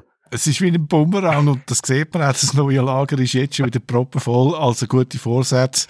Ich bin gespannt, ob es äh, das dann durchziehen ja, Du kennst ja das selber, oder? Du hast mir ja schon gesagt, du kannst so technische Geräte nicht wirklich äh, wegräumen. Ja, das, das Revox von 1973 oder 74, das habe ich immer noch bei mir daheim. Und ich bin vor etwa zehn Jahren zu Basel, äh, wo ich dort noch geschafft habe, ins Büro gelaufen, am Morgen früh und gesehen, auf dem Trottoir drei so Revox stehen nebendran, mit einem Zettel oben drauf, zum Mitnehmen. Also dort sind wir dann auch Tränen gekommen, aber aus einem anderen Grund. Und ich bin dann so hart geblieben und habe kein einziges von denen mitgenommen. Ich habe nach unserem Besuch im äh, Museum gerade auch nochmal geschaut, was ich so in meiner Kiste habe. Ich bin relativ diszipliniert, ich tue vieles, so, äh, wenn es noch einen Wert hat, irgendwie noch versuchen zu verkaufen. Aber etwas habe ich wirklich behalten, das ist ein Rio MP3-Player, das ist von 1997 oder so. Der gilt als einer der ersten MP3-Spieler und hat irgendwie lächerlichen Speicher von, von ich weiß es jetzt gar nicht. Also bringst einfach so das, drei, vier Musikstücke drauf, aber es ist irgendwie sensationell in dieser Zeit. Also ähm, ein bisschen weniger Geräte sammeln ist von dem her sicher kein Seich. Vielleicht selber nur die behalten, die wirklich speziell sind. Und jetzt da bezüglich dem Enter, ähm, ja, da ist, sind sie ja jetzt das neue Museum zwar am Bauen. Das hat natürlich dann dort auch viel mehr Platz, so über 5000 Quadratmeter auf mehreren Stockwerken. Aber sie brauchen eben auch mehr Platz, weil nicht mehr alles soll vollgestellt sein mit äh, Ausstellungsobjekten, also mit Geräten. Also es soll eben nicht mehr einfach so ein begehbares Lager sein, ein Schaulager, wie eben das momentane äh, Entermuseum beim Hauptbahnhof Solothurn äh, eh noch ist. Es ist im Prinzip eine Sammlungsausstellung, würde ich damit sagen, mal das jetzige Museum und das neue sollte wirklich museal werden, so mit Themenbereichen und so, interaktiv zum Teil auch. Ja. Da ist man recht am Plan jetzt, da unsere Museums Chefin und wir haben einen Historiker angestellt und die jetzt miteinander am diskutieren, wie wir es machen mit dem Chef und was man ausstellen was man für Bereiche macht und alles das Zeug, oder? Ist, und ist denn der Ansatz so, dass man Technik versteht, auch wie es funktioniert? Das ist oder, auch geplant, ja. Oder, oder geht es also noch so ein bisschen in, mehr in Kontext, also dass gewisse Objekte, weißt so was die gesellschaftlich bewirkt haben in den 50er Jahren. So, so, das, das ist, so, es ist alles ein bisschen so, es ist alles ein bisschen im Zusammenhang, denke ich, nachher rein, dass man, dass man es alles ein bisschen kann, Ah, schwer, das ist schwer zu, man sagt eigentlich technisch, aber eben der Kontext, wie du sagst, dass das auch ein bisschen Zusammenhang hat, was ist wenn kommen und warum vielleicht auch, oder? Mhm. Was, was die Grunderfindung ist darin, was der Gedanke ist. Das ist eigentlich so die Vorstellung, die man hat. Ob es wirklich so umgesetzt werden, das weiß ich noch nicht. Aber hoffen wir das Beste. Und dann wollen sie vielleicht auch noch ein bisschen mehr Geräte zeigen, die äh, nicht 100% geflickt sind, die also auch noch so ein bisschen den Charme vom Originalzustand haben. Wir haben zum Beispiel im Automuseum so ein, ein riesiges Stuttermischpult, etwa drei Meter lang. Und dort ist in der Mitte ist einfach ein Kleber drin. Dort ist auch das Leder abgewetzt und gebrochen. Und das ist die Frage, ob man das flicken oder nicht. Das ist immer so ein bisschen die Schwierigkeit, wo jetzt das Leder neu machen.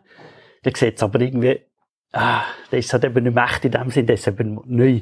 Dieser Weg, wenn man sagt, okay, die haben hier geschafft, haben mit Arm drauf und hat das abgewetzt, dann haben sie Kleber drüber dort, dass es wieder ein bisschen zu ist. Und der Mensch steht so im Museum und ich finde das noch recht witzig eigentlich. Ist dann eben so der Kontext noch so ein bisschen, ja. äh, wie beinhaltet. Und man sieht ja, wo das wirklich gebraucht ist worden. Nicht, ja. dass das einfach mal angeschaut ist worden, zum sehen. Es ist wirklich mal gebraucht worden, ursprünglich, das Zeugs. Das ist so ein bisschen, Wenn bei den Computern hat man sie auch eigentlich, wenn die alle sind vergilbt und gemacht. Man könnte die theoretisch mit gewissen Mitteln wieder bleichen, aber das ist irgendwie, ah, schwer zu sagen. Also, also so, eben, so, so weit gehen wir dann eigentlich schon nicht, dass es wieder wie neu fast aussieht. Nein, man darf, man darf sehen, das, ich meine, das muss, darf super sein und so, aber es muss, es muss nicht neu aussehen. Und wenn jetzt da die alten, zum Beispiel auch die ganzen Kommatoren, die weissen, die sind, die sind irgendwo im Zeug rumgestanden, die sind wirklich einfach dreckig gewesen. Und wenn man die da mit einem feinen Mittel putzt, dann sind die eigentlich wieder tiptop super, vielleicht fast wie neu, im Prinzip, oder? Man sieht, dass sie braucht, hat Eckchen ab und ein bisschen abgewetzt zum Teil und Tastaturen braucht, aber mir denkt, das darf sein. Das muss nicht neu, es muss nicht neu sein. Es darf einigermaßen gut aussehen, aber es muss von mir aus gesehen nicht einfach neu daherkommen. Weil es ist ja, es ist ja 30, 40-jährig, das Zeug, oder? Und dann darf, das auch, darf man das auch sehen von mir aus. Wobei, wir haben zum Teil da so Geräte original verpackt noch. Zum Teil ganz wenige noch nie gebraucht, oder? Habe ich auch schon, habe ich auch schon einen vorgenommen, der hat sogar noch zugesehen. Okay, lassen wir zu. Noch eingeschweißt. So ein alter E-Mac-Gegner steht auf dem Gestell, der ist noch zu, noch nie gebraucht. 30 Jahre alt, nie gebraucht. Irgendwann haben sie den gekauft, in das Lager als Ersatz, ist nie gebraucht worden, und irgendwann sind wir das Zeug geholt. Und das packen wir nicht aus, das ist eigentlich recht, das ist wertvolles Zeug, das wirklich original verpackt ist, nie geöffnet. Und das ja. ist auch relevant, ob es läuft oder nicht. Es geht ums Ganze. Und apropos Mischpult, mein Höhepunkt äh, bei dem Besuch im Lager vom äh, Museum Enter in äh, Dingen ist, ist äh, auch ein Mischpult gewesen, wo dort rumgestanden ist. Es hat noch so einen alten äh, Radiostudio Zürich Kleber ist es glaube ich, also DRS Kleber drauf gehabt. Ein, ein, ein Mischpult, ja, halt mit ganz vielen Reglern und so, wo glaube auch noch funktioniert und, und der hat vorne dran hat so eine Klappe gehabt, wo ich dann gedacht habe, ja, da hat es so irgendwelchen ähm, einen Anschluss oder mehrere Anschlüsse, wo man dann so externe äh, Eingang, Soundquellen irgendwie anschliessen, Mikrofon, weiß irgend sowas. Und ich habe dann die Klappe aufgemacht und dann ist das aber nicht äh, da gewesen, was ich gemeint habe, sondern es war, kein Witz, ein Aschenbecher. Also das war wichtig, dass man da während dem Arbeiten rauchen konnte dabei ist das so schädlich für die Geräte. Also ich, ich bin schon in einem Studio gewesen, wo in den 90er Jahren, wo es absolut verboten war, dort drinnen zu rauchen, weil, weil die sonst die Geräte die ganze Zeit hätten müssen revidieren ja, Ich habe es dir dann auch noch gezeigt und gesagt, hey, rate mal, was da ist. Und du hast es ja lustig, wie hast du denn gerade gesagt? Eschenbecher. Also irgendwie hast du das gewusst. Ich weiß auch nicht, warum. Eben, weil ich bin eigentlich davon ausgegangen, dass das äh, schon immer streng verboten ja. war, in einem Studio zu rauchen. Du hast ja besonders genau noch angeschaut, weil du eben ganz viele coole Fotos gemacht hast. Ist dir noch irgendetwas aufgefallen? So, auch irgend so etwas total Skurriles? Ja, vielleicht Sachen, die wir auch daheim hatten. Eine Rechnungsmaschine zum Beispiel es sind nicht einzelne Objekte. Natürlich gibt es einen Haufen, ja, wo speziell sind oder spezielle Geschichten. Aber es ist vor allem auch, wie man die Transformation sieht, wo in den letzten 20, 30 Jahren stattgefunden hat. Heute ist Fotografieren, digital Fotografieren so selbstverständlich und das ist äh, noch vor 20 Jahren ist das noch nicht der Fall mhm. gewesen. Also das, die Qualität ist nicht möglich gewesen und man vergisst relativ schnell, wie stark das sich unser Leben verändert hat in relativ kurzer Zeit. Mhm. Ja, das stimmt wirklich. Äh keine 20 Jahre. Und wenn du dann ganz weit zurückgehst, dann verstehst du dann wirklich die Welt irgendwo komplett nicht mehr, oder? Das, dass so etwas einmal eingesetzt worden ist. Ja. Oder auch, wie wir heute alles zur Verfügung haben, mhm. dank dem Internet. Man kann jeden Film schauen, wenn man will, man kann Musik hören, wenn man will. Das war früher alles nicht möglich gewesen. Man musste am, am, Radio sitzen und warten, bis irgendeine Sendung kommt, bis dann vielleicht mal noch ein Stück kommt, das man gerne gehört hat. Jetzt vielleicht habt ihr ja Lust bekommen, auch in das Lager zu gehen. Das äh, ist tatsächlich geplant, dass man dann das einmal auch wirklich öffentlich kann. Also, dass es dort wirklich eine Art richtiges Schaulager gibt. Und das Museum, das Neue, ist ja dann gerade nebendran. Selbst soll dann wirklich mehr auch ein Museum geben, wie wir es jetzt gerade gehört haben. Also mit Audioguide und so Infostationen und eben auch mehr so ein bisschen Einbettung von den ganzen Geräten, die man sieht, in gewissen geschichtlichen Kontext, im gesellschaftlichen äh, Kontext. Und das Museum, wie es jetzt schon seit ein paar Jahren ist, hat natürlich auch noch offen. Das am Hauptbahnhof äh, Solothurn bis Ende Jahr ist es eben noch offen. Und dort hat es also auch sehr viele coole Sachen. Ich erinnere mich noch an meinen letzten Besuch ein riesiges Aufnahmegerät, also eigentlich ein Tonbandgerät, das immer wieder bei Revox, aber viel, viel älter und irgendwie so, so groß wie ich selber, also irgendwie, oder größer, zwei Meter groß und das nimmt auf, auf Stahlbänder irgendwie. Also kompletter Wahnsinn. Das ist irgendwie aus 1920 oder so, keine Ahnung. Da ist eine Revox Bandmaschine, ist eigentlich immer noch modern dagegen. Also das Museum Enter kann man immer noch besuchen, wirklich gerade direkt neben dem Bahnhof äh, Solothurn.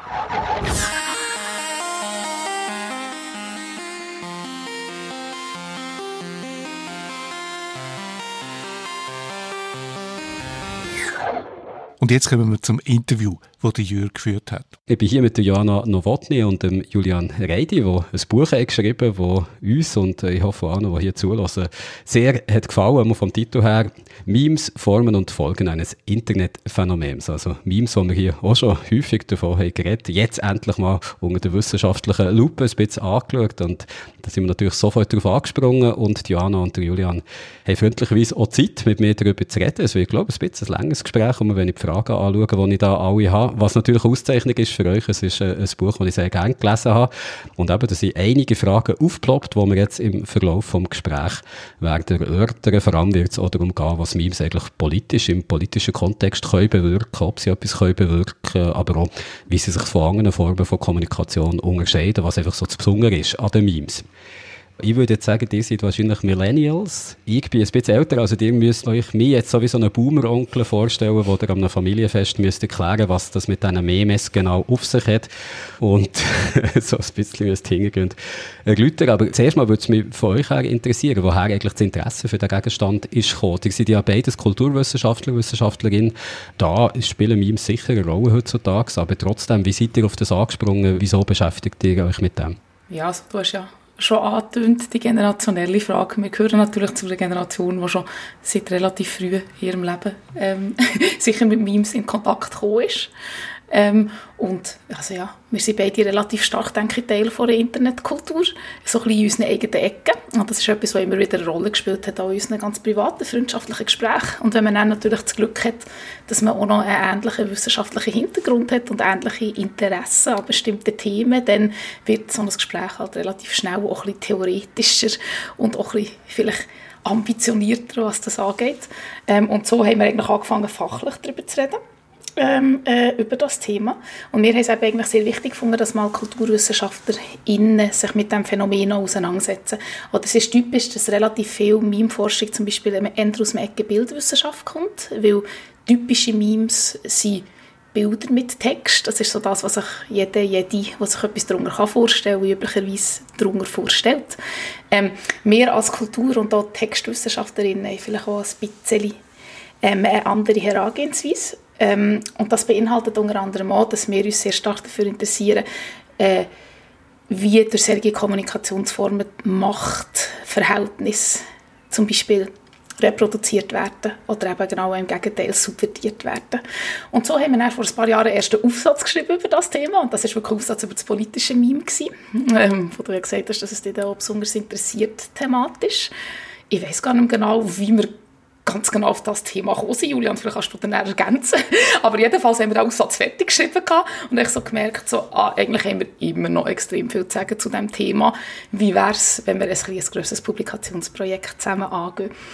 Und da ist sicher auch noch im Hintergrund gestanden, eben kulturwissenschaftliche Perspektiven, was können wir vielleicht bieten oder was haben wir für Interessen, die noch nicht so wahnsinnig abgerasselt sind. Äh, und auch noch, es ist auch so, dass im deutschsprachigen Raum es noch gar kein Buch jetzt zu dem Thema, das nicht jetzt in Übersetzung erschienen wäre. Oder ähm, es gibt kein original deutschsprachiges Buch zu dem Thema. Und das heisst, wir haben gefunden, ja mal, hätten wir doch eigentlich noch so etwas zu sagen. Und so sind wir das Projekt angegangen. Ja, der Hintergrund ist, glaube ich, so ganz typisch für so einen äh, Geisteswissenschaftler, Team äh, dass wir eigentlich wollen, an irgendeiner Tagi, glaube einen Vortrag halten und das hat sich nicht zerschlagen. Äh, wir hatten keine Zeit herzufahren oder irgend so etwas, aber wir hatten die Idee gehabt. Insbesondere zu äh, dem einen Meme, der ja auch sehr prominent figuriert in unserem Buch, äh, Pepe the Frog. Daraus, das war Keimzelle für den, für den Aufsatz, der eigentlich hätte sollen, glaube ich, ursprünglich ein gemeinsam gehaltener Vortrag sein. Und eben, wie das so ist, man merkt dann manchmal, dass da noch viel mehr drin steckt. Und ich meine, du hast es ja jetzt schon gesagt, Johanna, aber ich möchte es einfach nochmal unterstreichen. Es ist äh, eigentlich eine Thematik, die prädestiniert ist für eine Aufarbeitung durch eine ähm, kulturwissenschaftlich informierte, literaturwissenschaftliche Herangehensweise. Also ähm, Bild, Text, intermediale, kulturelle Artefakte zu lesen, dazu sind, ist, ist unser Fachgebiet kompetent. Ich meine, man muss nicht in Barockzeit zurückgehen zu Emblem oder sowas. Aber ähm, wir haben halt gesehen, dass es da ein grosses Desiderat gibt, auch weil ich denke, dass viele ähm, aus diversen Gründen, ich mag nicht zu fest spekulieren, vielleicht ein bisschen Berührungsängste haben ähm, gegenüber solchen so ein bisschen, äh, populärkulturellen Themen auf den ersten Blick, dass die nicht so das Prestige natürlich haben, wie das, was wir uns in unseren Qualifikationsschriften zum Beispiel damit haben beschäftigt. Also wenn man unsere CVs anschaut, wird man sehen, dass das so ganz ähm, dass da Autorinnen und Denkerinnen und Philosophinnen und Philosophen und so weiter figurieren, die äh, zum Kanon gehören. Und das tun Memes natürlich irgendwie noch nicht. Und insofern hat sich da eine Lücke präsentiert, wo wir reinstoßen können. Ja. Du bietest mir jetzt gerade ein schönes Sprungbrett zu meiner nächsten Frage. Es ist ein akademisches Buch, ein äh, kulturwissenschaftliches. Es ist natürlich auch spannend zu lesen, wenn man sich einfach so für Internetkultur interessiert, auch ohne akademisches Interesse oder Hintergrund. Aber es ist doch ein Buch, das ganz klar zum wissenschaftlichen Diskurs beitragen Und du hast jetzt gerade von Berührungsängst geredet. Wie, wie steht man so innerhalb von der Wissenschaft heute, was das Thema Memes angeht? Vor allem auch in der Schweiz, vielleicht im deutschsprachigen Raum. Du hast jetzt auch gesagt, das ist das erste deutschsprachige original deutschsprachige Buch, das zu dem Thema erscheint. Wird man da ernst genommen mit dem Thema? Rennt man da heute offene Türen ein? Oder ist es eben doch eher noch, dass man das Ganze ein bisschen belächelt, weil das ist einfach etwas für Kinder im Internet?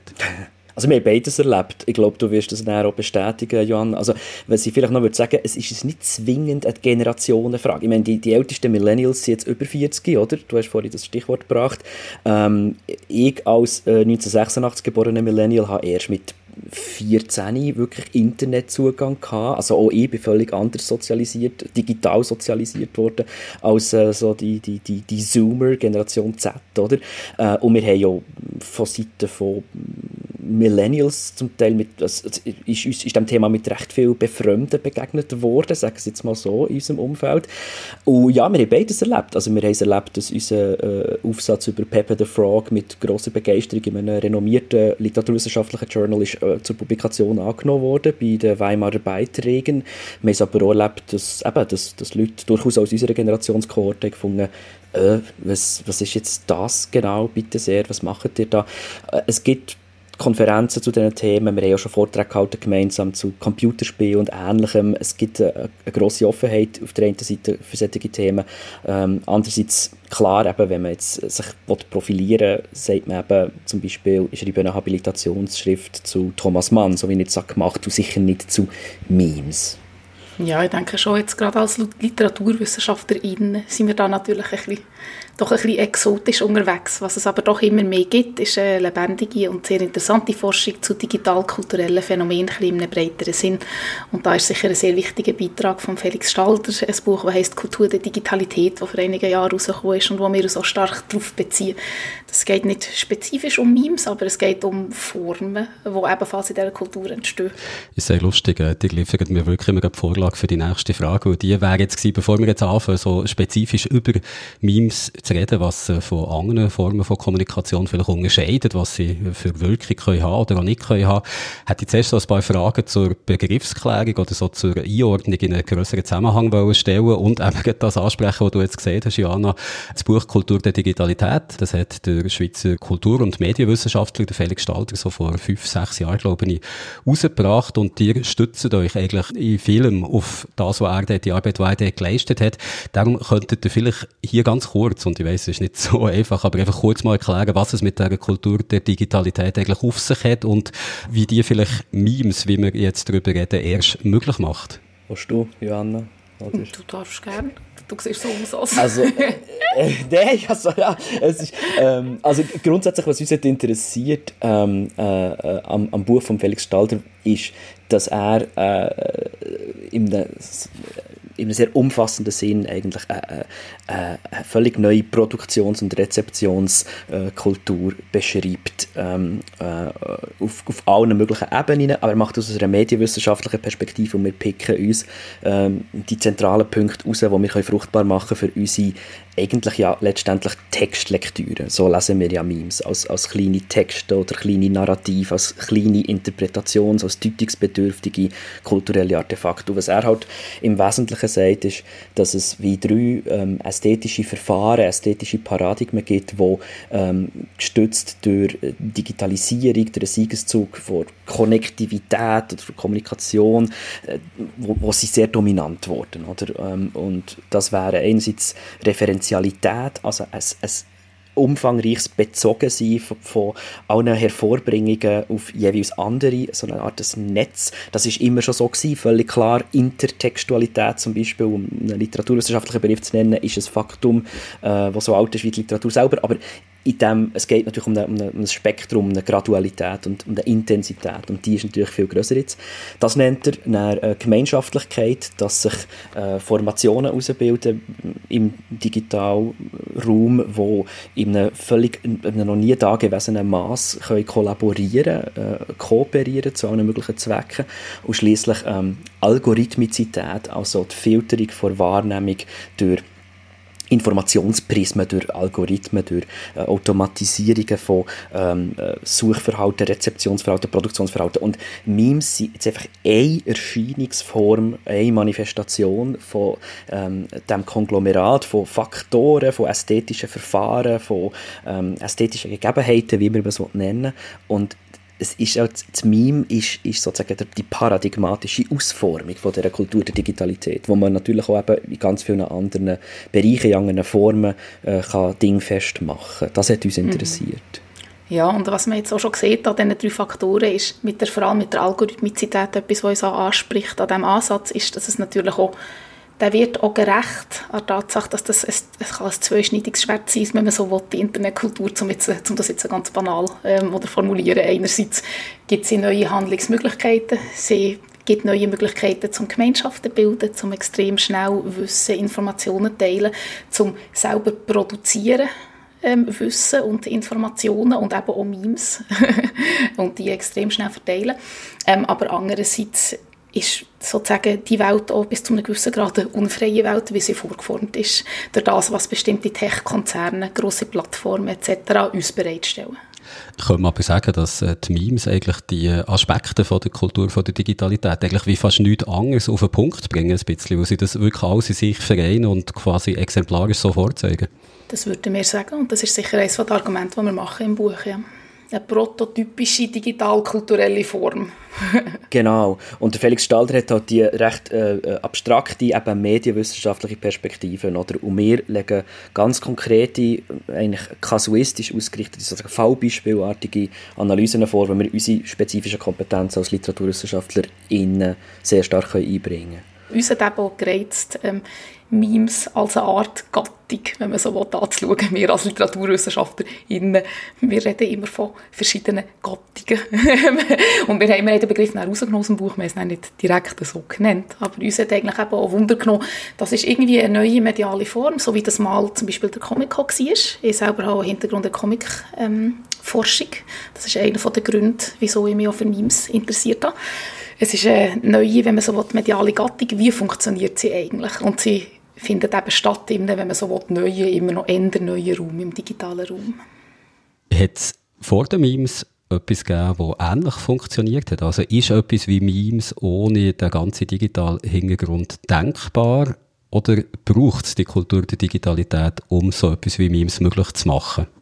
Es hängt jetzt natürlich ein bisschen davon ab, wie man die Memes äh, ganz genau definiert. Aber der Julian hat vorher ja schon den Begriff zum Beispiel Emblem la Falla, also das ist ja offensichtlich ganz alte Form aus dem Barock, die Kombination aus Text und Bild, die eine gewisse Ähnlichkeit haben äh, mit Memes, einfach so, wenn man sie sich so anschaut. Was aber so eine Form zum Beispiel na natürlich abgeht und was üblicherweise Teil ist von der typischen Meme-Definition, ist ähm, einerseits die schnelle Verbreitung, und die potenziell virale Verbreitung. Nicht jedes Meme geht natürlich viral. Es gibt ganz viele Meme, Memes, die sozusagen nicht erfolgreich sind und in dem Sinne nicht, nicht viral gehen.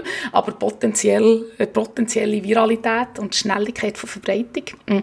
Und andererseits etwas, wo Memes halt, wo der Raum, der digitale Raum auf eine ganz neue Art noch eines Menschen bereitstellt, ist natürlich die Möglichkeit, dass wir alle gleichzeitig können ProduzentInnen und KonsumentInnen sein Natürlich können wir das in einem gewissen Sinn noch ein Mensch im, Barock hätte ja auch ein Emblem abzeichnen und ein, neue, ein Emblem abzeichnen und einen neuen Text dazu.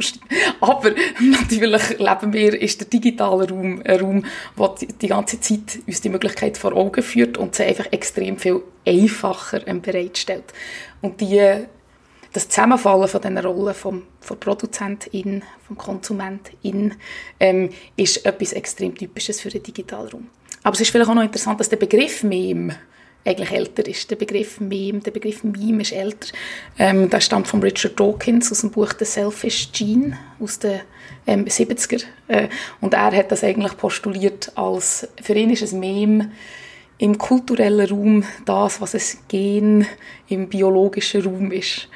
Also etwas, was quasi Informationen kodiert und über die Generationen transferierbar macht. um es ganz einfach ähm, sagen. Er, wo er den Begriff prägt hat, hat er natürlich das Internet noch nicht gesehen, hat er auch noch nicht das Internet-Meme gesehen. Aber das ist natürlich, er hat sich sicher den Erfolgszug von diesem Begriff nicht vorstellen Aber der Begriff kommt eigentlich dorthin um die Verbreitung und die Entstehung von Memes zu erklären, braucht ihr im Buch ja den Begriff Memesis, also nicht Mimesis, sondern Memesis. Könnt ihr vielleicht äh, am Anfang auch noch kurz erklären, was es mit diesem Begriff auf sich hat, was der so soll aussagen? Ja, also äh, im Anschluss an Dawkins oder, hat sich so eine gewisse äh, biologistische Metaphorik im äh, Umgang mit, mit äh, Memes äh, Raum verschafft. Also man, man liest dann so von Mutationen ähm, äh, und, und von Evolution und so. Das ist auch nicht grundsätzlich falsch, es, es, es passt recht gut. Oder? Äh, es stimmt, dass, dass Memes Artefakte sind, die im kulturellen Raum solche Prozesse können, können durchlaufen können. Ähm, wir haben aber alle die bestehenden ähm, Metaphern, Konzept jeweils in irgendeiner Hinsicht nicht so ganz präzise gefunden. Du hast vorhin noch geredet von äh, sozusagen Prä-Internet-Memes. Äh, Auch dazu gibt es viel Forschung. Also äh, in dem Buch, das für uns wichtig ist, The Ambivalent Internet von Ryan Milner und von Whitney Phillips, da reden sie über Folklore als sozusagen eine Vergleichsgröße, folkloristischen ähm, äh, Humor auch ähm, und, und, und analysieren zum Beispiel äh, Faxen, wo man früher, ist in den 60er, 70er Jahren oder was auch immer äh, im Büro hat, äh, Witzli ans schwarze Brett geheftet und so. Und natürlich, da kann man Äquivalenzen feststellen, aber äh, wie Joanna vorhin gesagt es, es gibt einfach eine Spezifität ähm, von dem, was da im digitalen Raum stattfindet, wo bei aller äh, Beziehbarkeit äh, auf, auf, das, auf, auf Traditionen und, und auf Modi von Kommunikation und von Kommunisierung, was es schon hat gegeben, das muss man neu benennen. Und ein ähm, Begriff, den wir dann versucht äh, zu prägen, ist eben der Begriff von Memesis in Abgrenzung vor aristotelischen Mimesis, wo ja äh, oft mit Nachahmung übersetzt äh, wird was nicht ganz korrekt ist. Man müsste äh, wahrscheinlich eher äh, Darstellung sagen, wenn man der Aristoteles ganz korrekt auslegen Aber gut, das sei dahingestellt. Jedenfalls ähm, haben wir halt die Beobachtung gemacht, okay, wir haben hier kulturelle ähm, Gebilde, die sehr stark operieren mit einem Appell an die Leserin, an Leser, dass sie nachgeahmt werden, dass sie fortgeschrieben werden.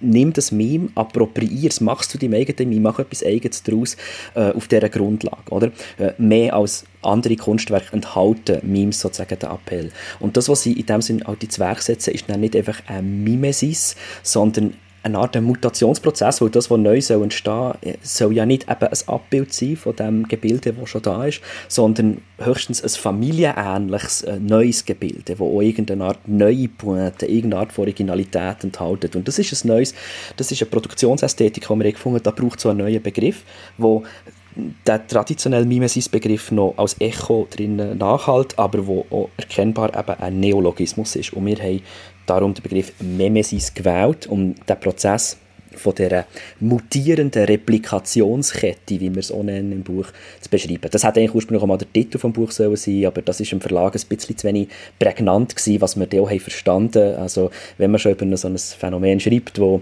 ähm, äh, ja, äh, kulturwissenschaftlich noch nicht ganz die Reputation hat, wie man sich vielleicht wünschen würde, dann nimmt man lieber einfach Phänomen selber als Titel, wie es jetzt halt hier ist, ähm, äh, und nicht dann noch der, der, der hochtrabende Neologismus, den die Autorin, der Autor, der Autor hat zusammen prägt. Aber darum, darum geht es eigentlich. Es ist ein Kernbegriff in, in dieser Studie, absolut der Aspekt der Transformation, oder der muss drinstecken, haben wir gefunden. Und das passt, das passt bei all diesen anderen Metaphern, was geht, nicht so ganz. In Folklore ist das drin, klar, aber in Folklore ist auch immer die Verpflichtung auf Oralität und Tradition drin. Und das ist nicht passt. Äh, in dieser biologistischen Metaphorik mit Mutationen und das weiß ich auch nicht, das ist zu teleologisch, zu zielgerichtet. Ähm, darum haben wir einen neuen Begriff äh, wollen und mit dem haben wir es dann schließlich eben, äh, da haben wir es dann ausgedacht, Memesis oder Memesis oder wie auch immer. Genau, um es noch um's ganz kurz zu sagen, Mimesis gleich Nachahmung, Memesis gleich Veränderung von einem schon bestehenden Template, wenn man so will. Genau, bei gleichzeitiger, äh, mehrheitlich gegebener Erkennbarkeit natürlich von der genau. Quelle, die es mal hat gegeben. Das ist ja das, was Memes halt ausmacht. Also, genau, also es ist wie konservativ einerseits, oder? Man muss es sehen, dass es das Gleiche ist und gleichzeitig neu und sich ja auch gerne auf die Ursprungsquellen wieder bezieht eigentlich, genau. also gerne auch die Kontexte herstellt, dass, dass es eben aus einer gewissen Geschichte rauskommt, so ein Meme. Ein Themenkreis, den ich gesagt habe, wo ich äh, gerne besonders möchte darauf eingehen ist äh, die Politik. Was euch vielleicht auch gelegen kommt, wenn ich sage, dass so der erste Aufsatz, den ihr zu diesem Thema habt geschrieben eigentlich auch um diesen Themenkreis ist gegangen. Also äh, politische Memes, was können die im System von der Politik für eine Wirkung haben oder vielleicht auch nicht. Memes werden, ja, um da so eine kleine Einleitung zu machen, schnell seit ein paar Jahren im politischen Kontext gebraucht. Man hat das zum Beispiel schon bei den ersten Wahlkämpfen von Barack Obama gesehen, dass dort Memes zum Einsatz kommen, später auch bei der Hillary Clinton Clinton. Das sind so eher so wholesome Memes gewesen. Also wenn man jetzt auf einer Cringe- und Based-Skala die müsste einordnen, wäre sie auch eher bei Cringe gewesen als bei Based, würde ich jetzt mal sagen. Man hat es später auch gesehen, zum Beispiel beim, beim Bernie Sanders hat es Dank-Memes gegeben, die nicht ganz so cringe waren, aber vor allem beim Donald Trump sind die Memes stark zum Einsatz gekommen. Und zwar nicht nur von Fans von Trump, sondern eben wirklich vom Trump-Lager selber auch sehr gezielt eingesetzt worden. Der Trump ist ja so ein Twitter-Präsident äh, gewesen, der in den sozialen Netzwerken stark präsent ist und der dort Retweets von eben Memes aus, äh, sage ich jetzt mal, eher problematischen Quellen, also von Messageboards wie, wie 4chan, ist aufgefallen. Warum eignen sich Memes für politische Kommunikation, was sie anscheinend äh, tun, wenn die da so viel sind eingesetzt worden? Also warum eignen sie sich für politische Kommunikation und was hat das vielleicht auch wieder mit der Kultur von der Digitalität zu tun?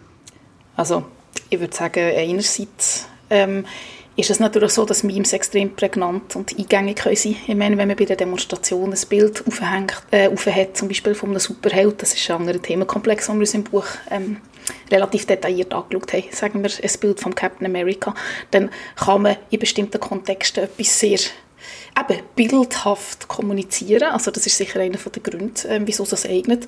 Ähm, ganz banal gesehen ist es natürlich einfach auch so, dass die Generationen, die heute ähm, politisch äh, sehr aktiv sind und speziell eben gerade auch so eine bestimmte Trump-Fanbase und so, sich ja sehr stark im Internet konstituiert hat. Also die sind wirklich Teil der digitalen Kultur. Was uns aber auch sehr wichtig war in unserem Buch, ist eben, dass sie eignen sich und sie eignen sich nicht, um es ganz blöd auszudrücken. Was wir wollen zeigen in unserem Buch, ist, dass sie eben irgendwie, dass politische Memes sehr ambivalente Kommunikationsformen sind. Sie sind früher sehr häufig bestimmt worden, einfach als, das ist jetzt eben eine Zunahme an politisch, an demokratischer Partizipation, oder da kann man Graswurzelaktionen machen damit und so weiter. Das gibt zum Beispiel marginalisierte Gruppen Visibilität, Sichtbarkeit, was sie ansonsten vielleicht nicht hätten. Also eine sehr positive ähm, Vorstellung vom politischen Meme. Und hinter dieser Vorstellung steht, steht eben auch immer die Vorstellung, dass Memes sehr eindeutig kommunizieren. Das, was ich jetzt eigentlich gerade damit angefangen habe und mir jetzt gerade quasi widersprechen, respektive das Bild möchte ich differenzierter machen von dieser Eindeutigkeit. Für uns ist es sehr wichtig, zu zeigen, dass Memes eben nicht immer deutlich, klar und auf irgendeine politisch produktive Art kommunizieren, sondern dass es sehr viele Memes gibt, die eher verwirren, die sogar auch sehr explizit darauf anlegen, nur für eine ganz bestimmte Subkultur verständlich zu sein ähm, und für alle anderen verwirrend. Du hast, Julian, vorhin schon den Pepe the Frog erwähnt, das ist eigentlich ein Beispiel Beispiel. Mittlerweile ist viel darüber geschrieben worden. Wegen dem kennen jetzt viele Leute Pepe und das, was er versteht. Aber wo der Pepe die erste Mal ist auftaucht als quasi Trump-Symbol, ist das für eine weitere Öffentlichkeit ja völlig unverständlich gewesen. und der Pepe ist ja zum Beispiel auch bei Handlungen, bei politischen Handlungen, höchst problematischen politischen Handlungen, wie im Sturm vom Capitol, jetzt vor etwas über einem Jahr aufgehabt worden und als Banner gebraucht worden politische Memes in dieser Hinsicht sind ähm, es, es eine zweischneidige Angelegenheit. Ja, nur schnell noch einfach hinzufügen, das stimmt, das, das, das ist alles äh, äh, eine perfekte Zusammenfassung von unserem Politikkapitel und vielleicht einfach noch als, als zusätzliche Ebene, wir haben auch ein bisschen versucht, die bestehende Forschung zu diesem Thema äh, in diesem Kontext ein bisschen zu historisieren, weil es ist sehr interessant, oder, dass ähm, die, die Stellungnahmen bis zu diesem Phänomen sich ja immer auch ein bisschen situieren in einem diskursiven Kontext, wo Internetkultur jeweils einen positiven oder ein einen negativen Status hat. Oder? Und eine von der äh, frühen Meme-Monografien, die wir uns mit beschäftigen, äh, von Limor Schiffman, ähm, also äh, eben in Übersetzung äh, auf Deutsch auch erhältlich und eine von der wenigen wirklich Monografien, wissenschaftlichen Monografien zum Thema, die ist entstanden, ich bin jetzt nicht mehr sicher, ob 2013, aber auf Deutsch 2014 erschienen. Oder da merkt man in der Art und Weise, wie dort über das politische Potenzial von, von Memes geschrieben wird, sehr stark noch so eine ich will nicht sagen eine Naivität, oder? aber es ist einfach eine Sichtweise, die prägt ist oder? vom arabischen Frühling 2011, von einer Hoffnung, eben, dass das neue Formen von Partizipation, du hast vorhin von Graswurzelaktionen geredet, oder, könnte ermöglichen. Da gibt es noch kein Brexit, da gibt es noch keine 2016 US-Präsidentschaftskampagne, da gibt es noch kein Pepe, da gibt es noch kein äh, Meme-Präsident und all das Zeug. Oder? Und er kippt das um und wir einfach gesehen, dass eben da entweder, entweder gibt es eine gewisse Blauäugigkeit in der Forschung oder aber ähm, die Eignung von solchen Artefakten zur Erzeugung von politischer Teilhabe wird einfach vollends negiert, oder? dass sie unseriös sind. Das ist für Kinder, hast du vorhin auch noch gesagt. Oder? Das gibt es auch in der Forschung, dass man das einfach abtut. Oder?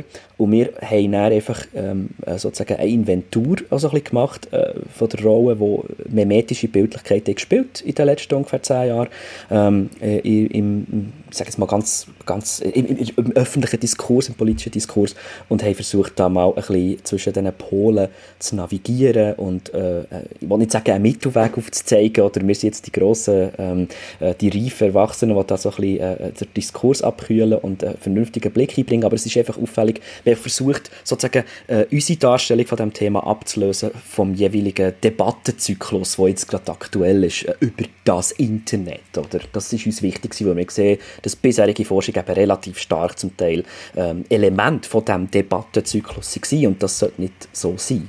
Ja, und ich würde sagen, das sind wirklich so vier Polen quasi, oder, wo wir, oder zwei Polen, vier Polen, wo wir uns wieder dazwischen bewegen. Oder einerseits Memes sind tolle demokratiefördernde, ähm, äh, progressive ähm, Werkzeug oder auf der anderen Seite von Achse Memes sind toxisches Nazi-Zeug. das sind die einen zwei Polen, wo wir versuchen sozusagen eben auch die, die Spannweite ein Stück weit zu zeigen. Und die anderen zwei Polen sind eben die, wie du vorhin gesagt hast, Julian, so quasi Memes sind Kinderkram. Leute, die politische Memes teilen, die machen nicht Politik, das ist pures Entertainment, das ist absolut nicht ernst zu nehmen. Das, mit dem kann man nichts anfangen. Und auf der anderen Seite eben Memes sind tolle demokratiefördernde ähm, sozusagen Instrumente. Ähm, und wir versuchen, dieser Zweischneidigkeit ähm, gerecht zu werden von diesen Formen.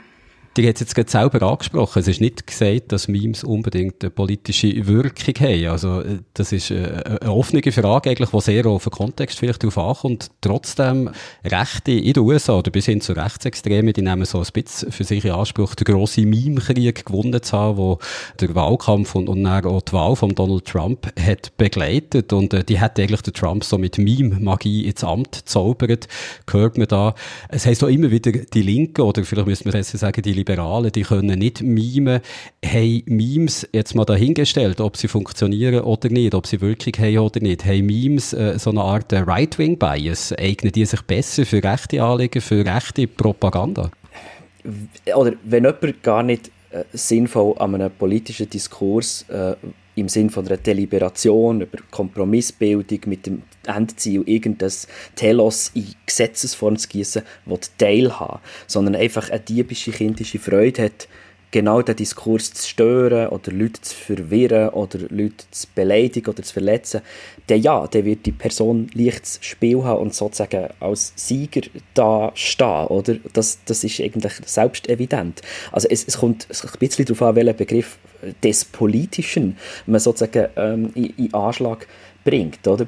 Und wir haben äh, ähm, äh, natürlich versucht, das möglichst inklusiv, möglichst breit äh, zu definieren und äh, beziehen uns unter, unter anderem auf die, ähm, auf die Ute Frevert, die sagt, das Politische ist eigentlich ähm, immer eine Verhandlung von Machtbeziehungen. Es geht um äh, Begründung, die Verteidigung oder auch die Ablehnung äh, von sozial ungleichen Beziehungen.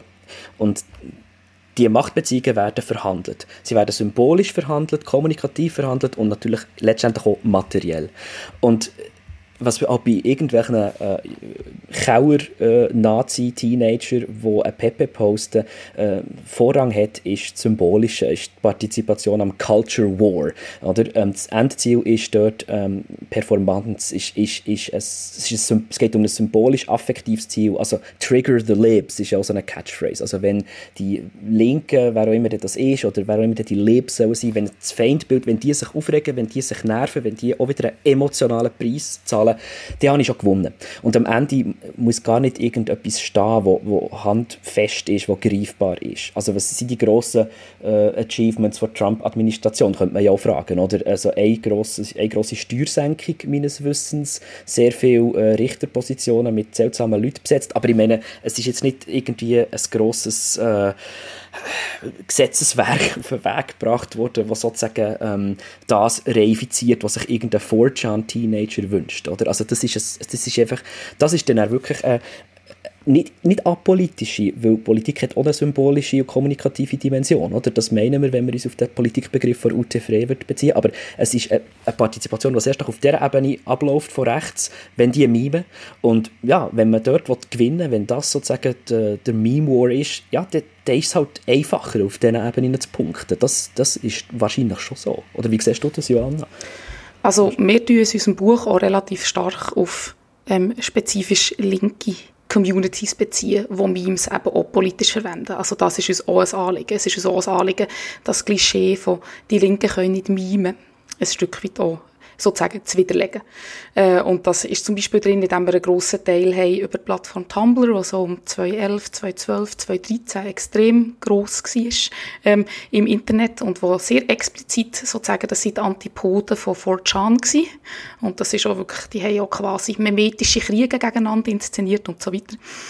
Ähm, wir tun auch relativ viele Memes zum Beispiel aus diesem Umfeld uns anschauen. Und dort haben sich sehr explizit progressive, sich als links verstehende, viele LGBTQ plus ähm, äh, und so weiter vernetzt und auch Memes produziert, wo genau die Agenda auf humorvolle Art weitertragen. Und was spannend ist, ist, dass man heute wirklich zeigen kann, dass eigentlich ist dort ein linker Diskurs ganz genauso gesettet worden wie von irgendwelchen Nazis über rechte Memes, ein rechter Diskurs ist gesettet worden, der jetzt auch auf ähm, fatale Weise die Politik ähm, prägt. Ähm, weil die ganzen Diskussionen, die man jetzt führt über Cancel Culture, über Gender, all die Sachen, das ist eigentlich dort auf memetischer Ebene im Voraus durchagiert worden und nachher quasi im Mainstream hineingedrungen. Also ich denke, das Klischee, dass die Linken nicht mimen können, das hat unter anderem einfach auch damit zu tun, dass die Medien das in gewissem Sinn weniger aufgreifen. Natürlich, weil die rechten Memes so häufig ein bestimmtes Provokationspotenzial haben und ein bestimmtes Schockpotenzial, ähm, äh, wo sich eignet ähm, für eine Berichterstattung, aber de facto würde ich zumindest sagen, ich meine, Julian widerspricht mir, weil du findest ja Unrecht, aber ich würde zumindest sagen, dass linke Diskurs Memes eigentlich genau gleich erfolgreich instrumentalisiert hat, wenn man sich anschaut, was jetzt ein Teil des Diskurs in unseren Feuilletons ist. Weil das war ein Internetdiskurs. Und das ist eben sehr stark von einer Plattform wie Tumblr ausgegangen, etc. in den frühen 10er Jahren. Memes sind ja immer so ein bisschen überdeterminiert, sie sind sehr ambivalent, äh, sie, sie sind auch so ein bisschen offen, damit sie können funktionieren können. Können wir sagen, dass Politik, wo ja schlussendlich ein, ein eindeutiges, ein klares Handeln in letzter Konsequenz muss nach sich ziehen. Also du, Julian, hast vorhin gesagt, es muss quasi in Gesetz gegossen werden, es muss wirklich etwas gemacht werden. Kann man auch sagen, dass Memes an und für sich einfach zu ambivalent sind, um wirklich politische Folgen können zu haben? Wir haben es extrem schwer, da, da ähm, das, äh, uns mit dieser Frage auseinanderzusetzen, weil ähm, sie kann nur eigentlich Ambiguitäten und Aporien münden. Ich glaube, wenn man eben voraussetzt, dass Memes Teil sind von einer Diskursstrategie, die klar, lesbar, zielgerichtet kommunizieren und etwas bewirken, zum Beispiel eben einen Gesetzgebungsprozess, dann kann man sagen, das ist völlig absurd. Ja. Ähm, das hat ja auch nicht geklappt mit einem Meme-Präsident schlechthin.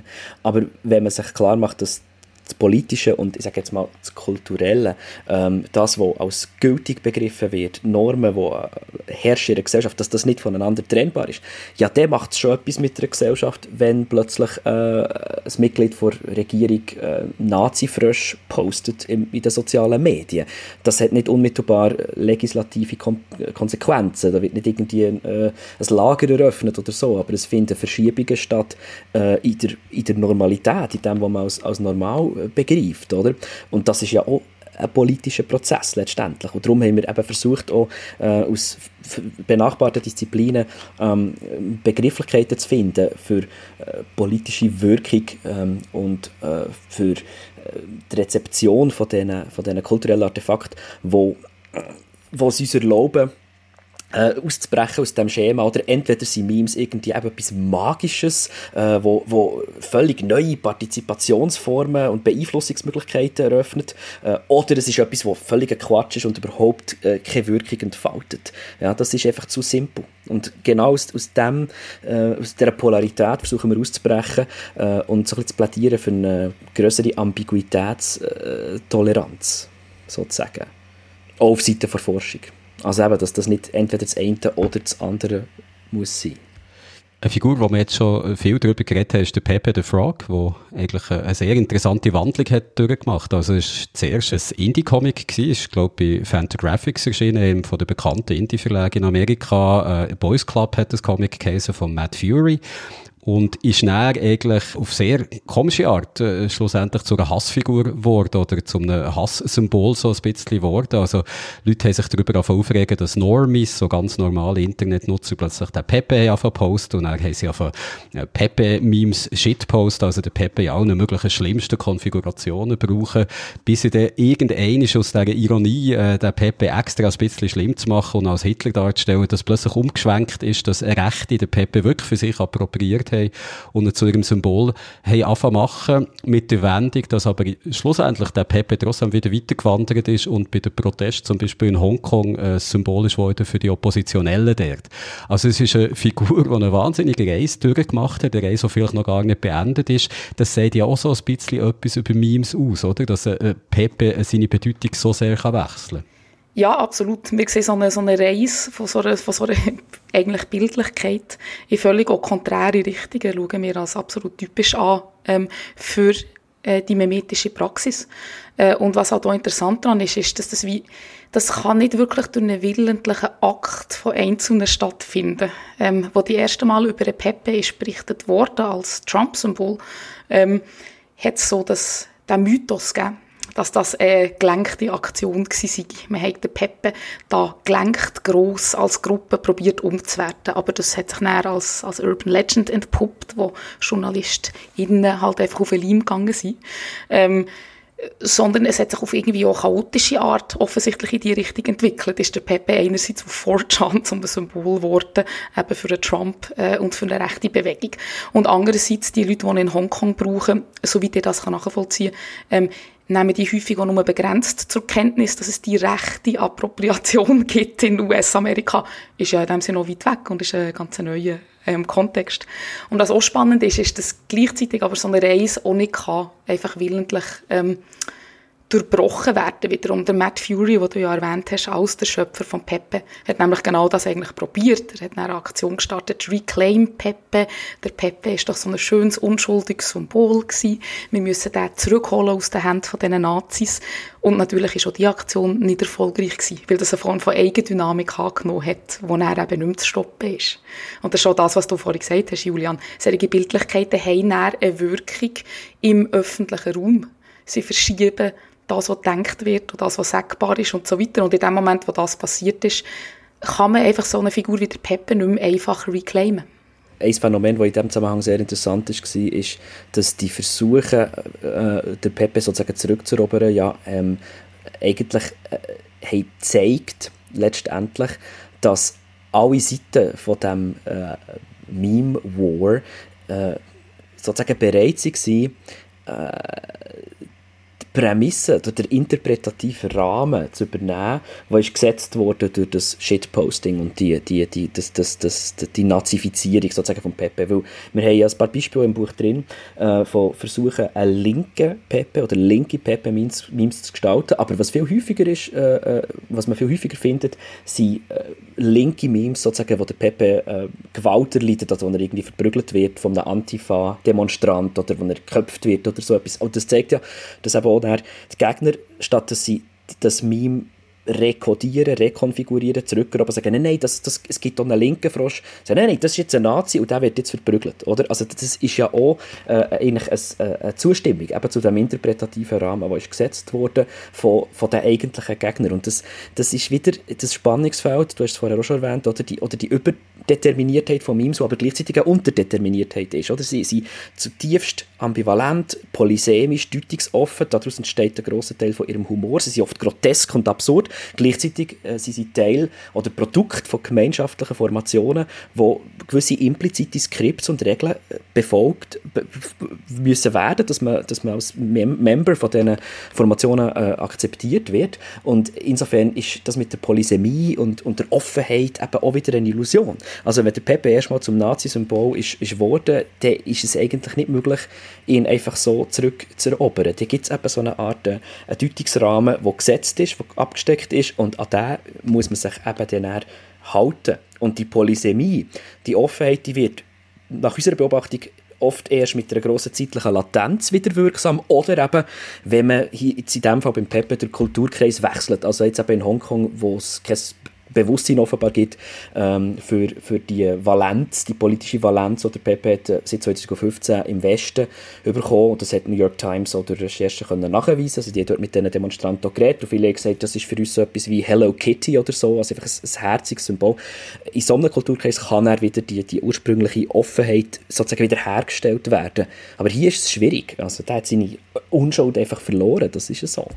Das ist noch lustig, ich habe das Buch gelesen über das Wochenende und bin am Sonntag mit meinem kleinen Bub auf den Spielplatz gegangen und der hat einen anderen Vater gehabt, der eine Mütze hatte, wo er eine Peppe hat draufgenäht.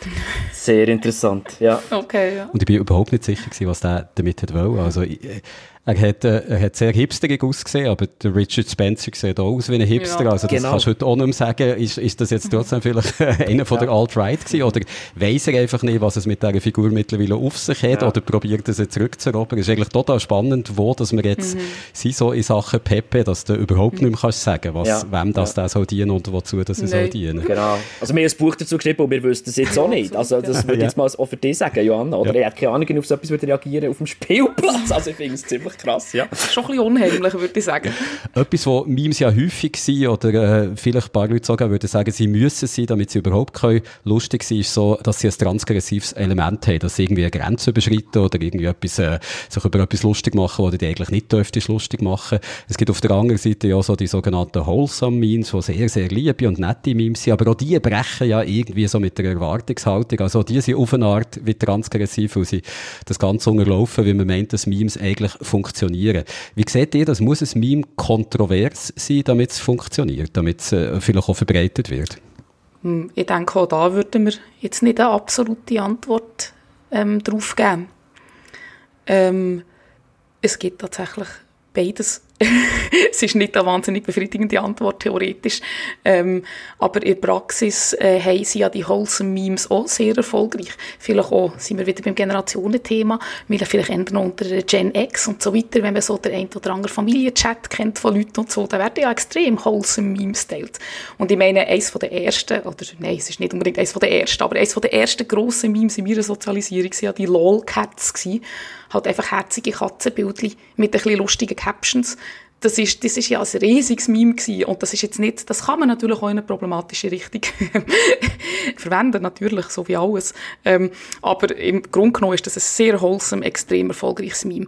Äh, ich denke, was uns einfach aufgefallen ist, ist, dass die Memes, die eben sehr viel mediale Aufmerksamkeit ähm, erhalten, erhalten haben in den letzten Jahren, wie eben der Peppe und so weiter, sind natürlich häufig transgressive Memes und man hat auch den Eindruck, dass das gerade auf der medialen Seite auch so ein kleiner Schock ist, dass das, was wie du, Julian, vor Jahren erklärt hast, man eigentlich zuerst angeschaut hat als so unglaublich befreiend, die Internetkultur. Jetzt endlich können Minderheiten reden, endlich können sich alle eine Stimme verschaffen, endlich ein demokratieförderndes neues Medium wie, da, wie es eben zur Zeit zum Beispiel vom arabischen Frühling und so noch sehr stark ist gehandelt worden. Also es hat dann so ein bisschen die, die Desillusionierung gegeben von, oh nein, die Internetkultur hat ja ganz andere Seite. Und dann hat man halt angefangen, sehr stark medial über die besonders problematischen und besonders transgressiven Memes zu berichten. Aber ich denke nicht, dass es ein zwingendes Merkmal ist für einen Erfolg ähm, von einem Meme, dass es muss auf eine problematische, grenzüberschreitende Art ähm, kommunizieren. Es gibt so eine, eine Forcierung von dieser Lesart, die aber eben für mich auch nicht überzeugend ist. Das kann man zum Beispiel bei der mittlerweile sehr umstrittenen Angela Nagel in ihrem Meme-Buch nachlesen, wo sie sozusagen sagt, äh, Memes sind eine Form von transgressiver, äh, kontroverser äh, Kultur, äh, wo in einem Kontext von Ennui und von äh, Anything Goes äh, sozusagen jetzt äh, praktiziert wird, oder, für dass man wieder so ein bisschen äh, kann die Grenzen austesten und insofern ähm, steht es in einer Traditionslinie von ursprünglich mal linkem Nonkonformismus, oder? Also jetzt sind sozusagen die Rechten, äh, wo mimen jetzt die neuen Revolutionären, oder? Während eben die 68er früher sie waren, die Tabu ausgebrochen Oder sie geht auch noch weiter zurück in die Romantik. Ich finde das sehr problematisch und äh, bis man gewissen Grad ist das ja eine Verharmlosung eigentlich von diesen, von diesen Shitposter. Die sind dann plötzlich eben so transgressive, radikale Künstler fast schon. Nein, also ich meine, die meisten Memes, die gepostet werden, statistisch sind wahrscheinlich irgendwelche Minion-Memes, die von Boomer gemacht werden, die so äh, drauf rauslaufen. Äh, so wie das Kätzchen, das sich so an dieser Wäschleine hat, da steht unten dran «Hang in there», oder? So ein Office-Meme, das schon in den 80er überall äh, ist gehangen. Es geht so ein bisschen, also ich, ich glaube auch, dass, dass das Moment der Transgression, das ist so eine, ähm, das ist so ein bisschen eine Popanz, denke ich, in der Meme-Forschung äh, zum Teil. Ist ja noch lustig, wenn du das ansprichst, dass eigentlich auch ältere Leute äh, Memes posten. Was ich immer lustig finde, wenn ich irgendwo im Internet äh, Millennials lese, die sich darüber aufregen, dass sie die verdammten Zoomer-Memes nicht mehr verstehen, weil die einfach so absurd sind. Alles ist deep-fried und kein Mensch kommt mehr daraus, ja. was sie eigentlich damit meinen. Ja, so ist es, ja. ich habe keine Ahnung, was, die, was bei denen abgeht. Also das ist schon sehr heilsam. Also ich habe beruflich sehr viel zu tun mit Teenagern und darum habe ich immer wieder die äh, heilsamen Erlebnisse, oder, dass ich konfrontiert werde mit der sehr beschränkten Halbwertszeit von meinem kulturellen Horizont und meinem populärkulturellen äh, äh, Wissen. Oder? Also, äh, insofern, das reflektieren wir in unserem Buch ja auch, stellt sich manchmal schon die Frage, wie sinnvoll das überhaupt ist, über das Thema in Buchform sich zu äußern und sozusagen eine, äh, ja, eine, eine Statik von diesen Erkenntnissen, eine Stabilität von diesen so generierten Erkenntnissen zu gerieren, die ja eigentlich nicht gegeben ist. Aber wir haben es von dem dann auch nicht einschüchtern und wir glauben, ein paar Punkte, die wir formulieren, werden ihre Gültigkeit jetzt auch nicht so schnell verlieren. Aber ja, Intelligibilität, also die Lesbarkeit, Verstehbarkeit von, dem, äh, von dieser kulturellen Ausdrucksform, man könnte sagen, von dem neuen multimedialen Medium, Meme, die ist enorm volatil, es, es geht wahnsinnig schnell und ziemlich bald ist das Meme-Vokabular, das man, man mal hat beherrscht und, und wo man vielleicht sogar mal selber hat praktiziert, wird schon überhaupt nicht mehr verstanden. Also ja, als Gymnasiallehrer auch schon mit Schülerinnen und Schülern über Memes geredet und zum Teil haben die eine Anspielung oder memetische Templates, Muster, die ich habe, zitiert überhaupt nicht verstanden, weil die vielleicht schon drei, vier Jahre alt waren, oder? Und dafür haben sie auch schon neue memetische Ausdrucksformen kennt, wo, ja, wo ich vielleicht ein bisschen Mühe hatte damit in diesem Moment. Was glaubt ihr eigentlich? Werden Memes irgendwann, ich sage jetzt extra Gattung, um mich ein bisschen einzuschleimen bei euch, äh, wo ihr vorhin gesagt dass ihr Memes so als eine Art äh, Gattung würde bezeichnen von Kommunikationsformen. Glaubt ihr, dass Memes irgendwann eine ganz normale Gattung werden, so wie eine Postkarte vielleicht eine ist oder ein Telegramm und dass man nicht mehr äh, ein grosses Aufhebens darum machen wird, dass äh, da irgendein Meme ist gemacht wurde, sondern Memes gehören dann einfach zur Kommunikation in der digitalen Kultur? Also sie sind ja schon. Sie sind ja schon. Ich meine, äh, wenn ich meinen Eltern ein Meme würde schicken würde, die hätten keinen theoretischen Begriff davon, was das ist. Die würden, die würden, könnten jetzt nicht definieren, die wüssten nicht, was das Meme ist. Aber wenn jetzt so ein wholesome Meme mit einem Wortwitz zum Beispiel oder so etwas, Viola am Herd, Viola am Tisch, whatever, oder, das, das, das, die würden den Joke schon begreifen und die wären nicht befremdet, wenn ich das als äh, in Familienchat, gut, den habe ich zum Glück nicht, aber wenn es jetzt den gäbe, äh, wenn ich das dort rein würde posten, oder? Ähm, ich würde sagen, an diesem Punkt sind wir auf jeden Fall schon, schon angekommen, ja, klar.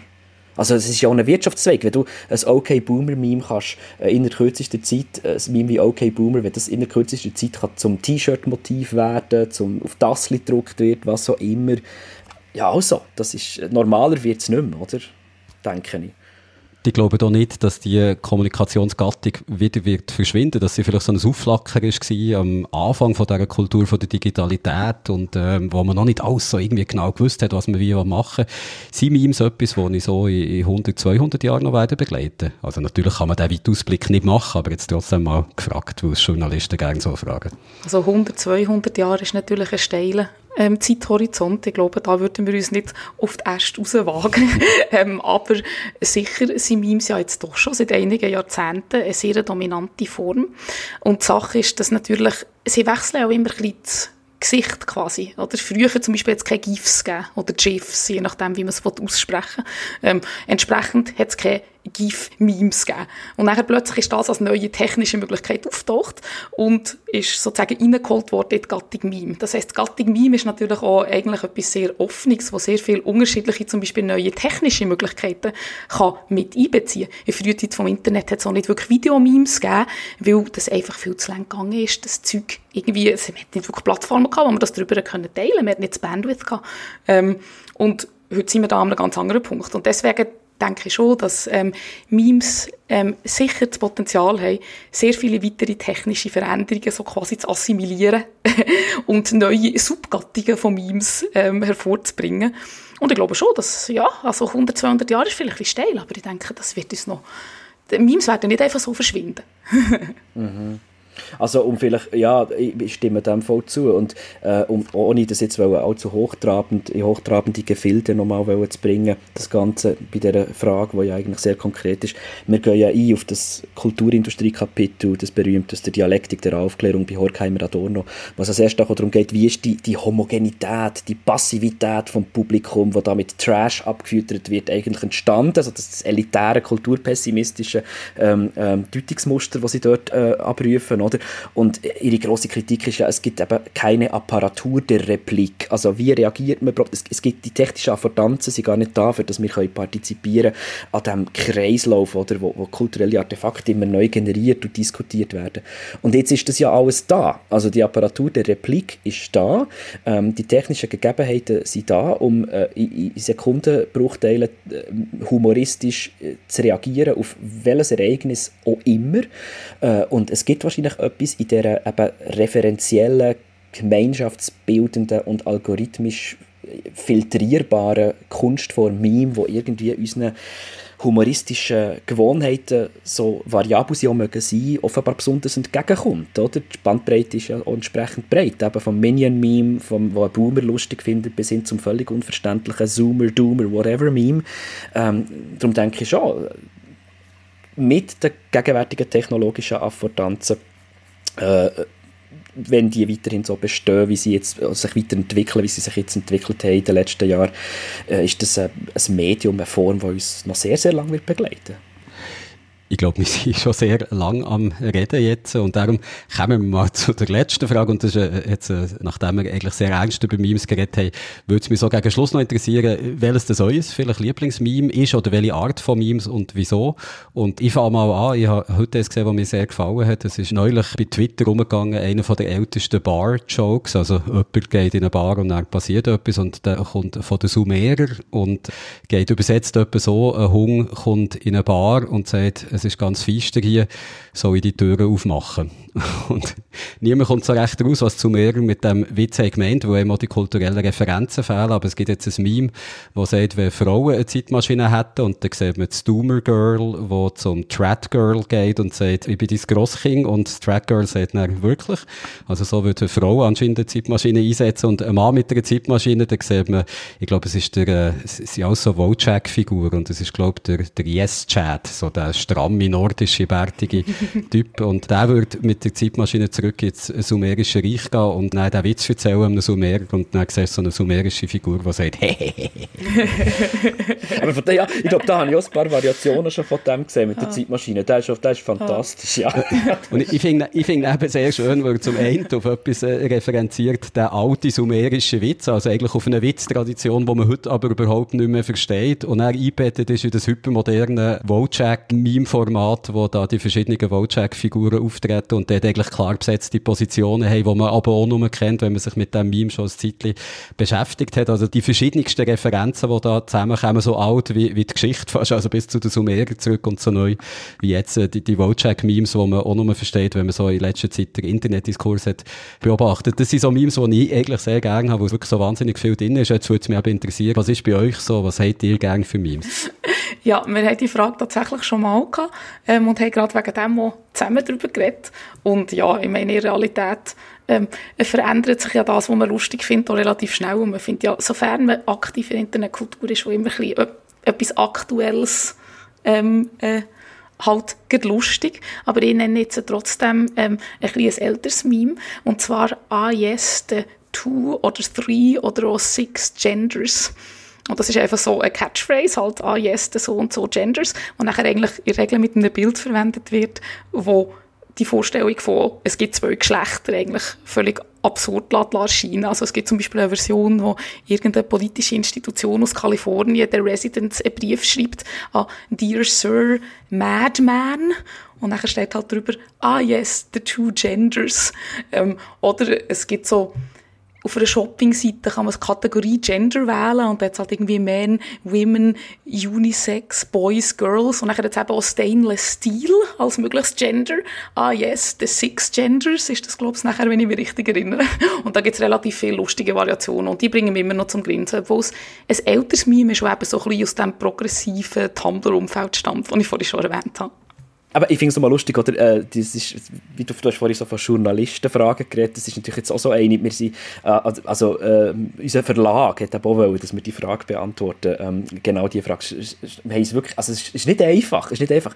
Ähm, ich bin jetzt nicht so ein wahnsinnig leidenschaftlicher Meme-Konsument. Sie begegnen mir einfach, oder? Weil ich in den sozialen Medien unterwegs bin und so, aber ähm, ich suche sie nicht selber. Also, es gibt ja Leute, die irgendwie extra auf 9gag oder das ist jetzt vielleicht ein, ein jüngeres Publikum, aber auf so Meme-Plattformen oder so, das mache ich nie. Aber ich finde schon, also äh, eben, die Antwort, die ich auch im Verlag gegeben habe, also die faszinierendste Meme-Figur und das faszinierendste Meme, der faszinierendste Meme-Komplex finde ich einfach nach wie vor der um, um Pepe, weil da alles drinsteckt. Oder? In, in diesem einen Meme steckt, steckt die ganze Polysemie, die ganze Polyvalenz, die ganze Komplexität und auch die ganze Tragik, aber auch durchaus das Rührende und Schöne, wo, wo an diesen äh, Bildlichkeiten hängen drin. Es gibt ja den wunderbaren Dokumentarfilm über das Pepe-Meme, Feels Good Man, den haben wir auch zitiert in unserem Buch, der ist enorm sehenswert und der deckt das ab und das ist für mich unglaublich faszinierend, wie an so einer eigentlich eben grotesken, auch nicht besonders ästhetisch ansprechenden Bildlichkeit sich so tiefe Emotionen äh, können, äh, entzünden Also das, das ist wirklich etwas, was mich, was mich enorm fasziniert. Und ansonsten ähm, äh, ich denke oft eher eben in Templates. Du hast vorhin das Zeitmaschinen-Template sozusagen äh, äh, benannt, oder? Wo die Frauen irgendwie auf eine konventionell interessante Art mit der Zeitmaschine umgehen und Männer irgendwelche Seich anstellen. Ähm, ich finde immer noch das Galaxy Brain Template einfach grossartig und ähm, also der, der, der zunehmende Erleuchtungsgrad sozusagen, man kommt von irgendeiner banalen Einsicht zu einer äh, eben galaktische Epiphanie, oder? Und ähm, da faszinieren mich auch alle möglichen Ausformungen. Und eins so ein bisschen Meta-Meme entsprechend haben wir auch im Buch zitiert, wo sozusagen der Endpunkt der Erleuchtung ist, dass man eben keine Memes mehr macht oder nur anschaut, sondern noch ein Buch darüber schreibt, für sich ein bisschen zu profilieren. Das ist dann die, der echte Galaxy Brain Genius Move und da haben wir natürlich dann vollzogen, oder? Und haben es gerade angesprochen gefühlt, ähm, unserer tollen Genialität. Also das finde ich einfach ein fantastisches Template hier. Aber ansonsten, ja, also besonders originelle Antwort habe ich jetzt auch nicht parat, muss ich sagen, ja. Aber ich bin froh, dass ich endlich mal mit zwei Galaxy Brains können reden Johanna, Julian, ich danke euch ganz herzlich für das Gespräch und wünsche euch viel Erfolg mit dem Buch. Merci dir. Merci, Merci für das Interesse.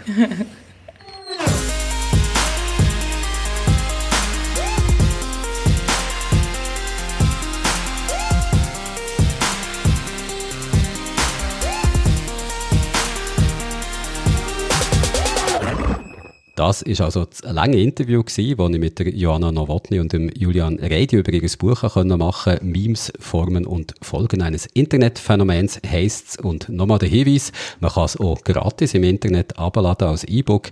Den Link findet ihr auch in den Shownotes von diesem Podcast hier. Und auch einen Link zu den Fotos aus dem Lager vom Museum Enter findet ihr in den Shownotes. Es ist aber nicht ganz klar, ab welchem Zeitpunkt das der funktioniert. Es kann sein, wenn ihr den Podcast ganz früh abladen und hört, dass der Link noch nicht funktioniert, aber sicher im Verlauf des Wochenende. Uh, Peter, ist wie so ein Link, der frisch aus dem Ofen kommt und noch so ein bisschen warm ist. Da muss man aber auch noch warten, dass man sich nicht den Magen verdirbt. Das war es für diese Woche mit dem Digital Podcast. Ich hoffe, ihr seid nächste Woche auch wieder dabei und bleibt gesund. Ade miteinander.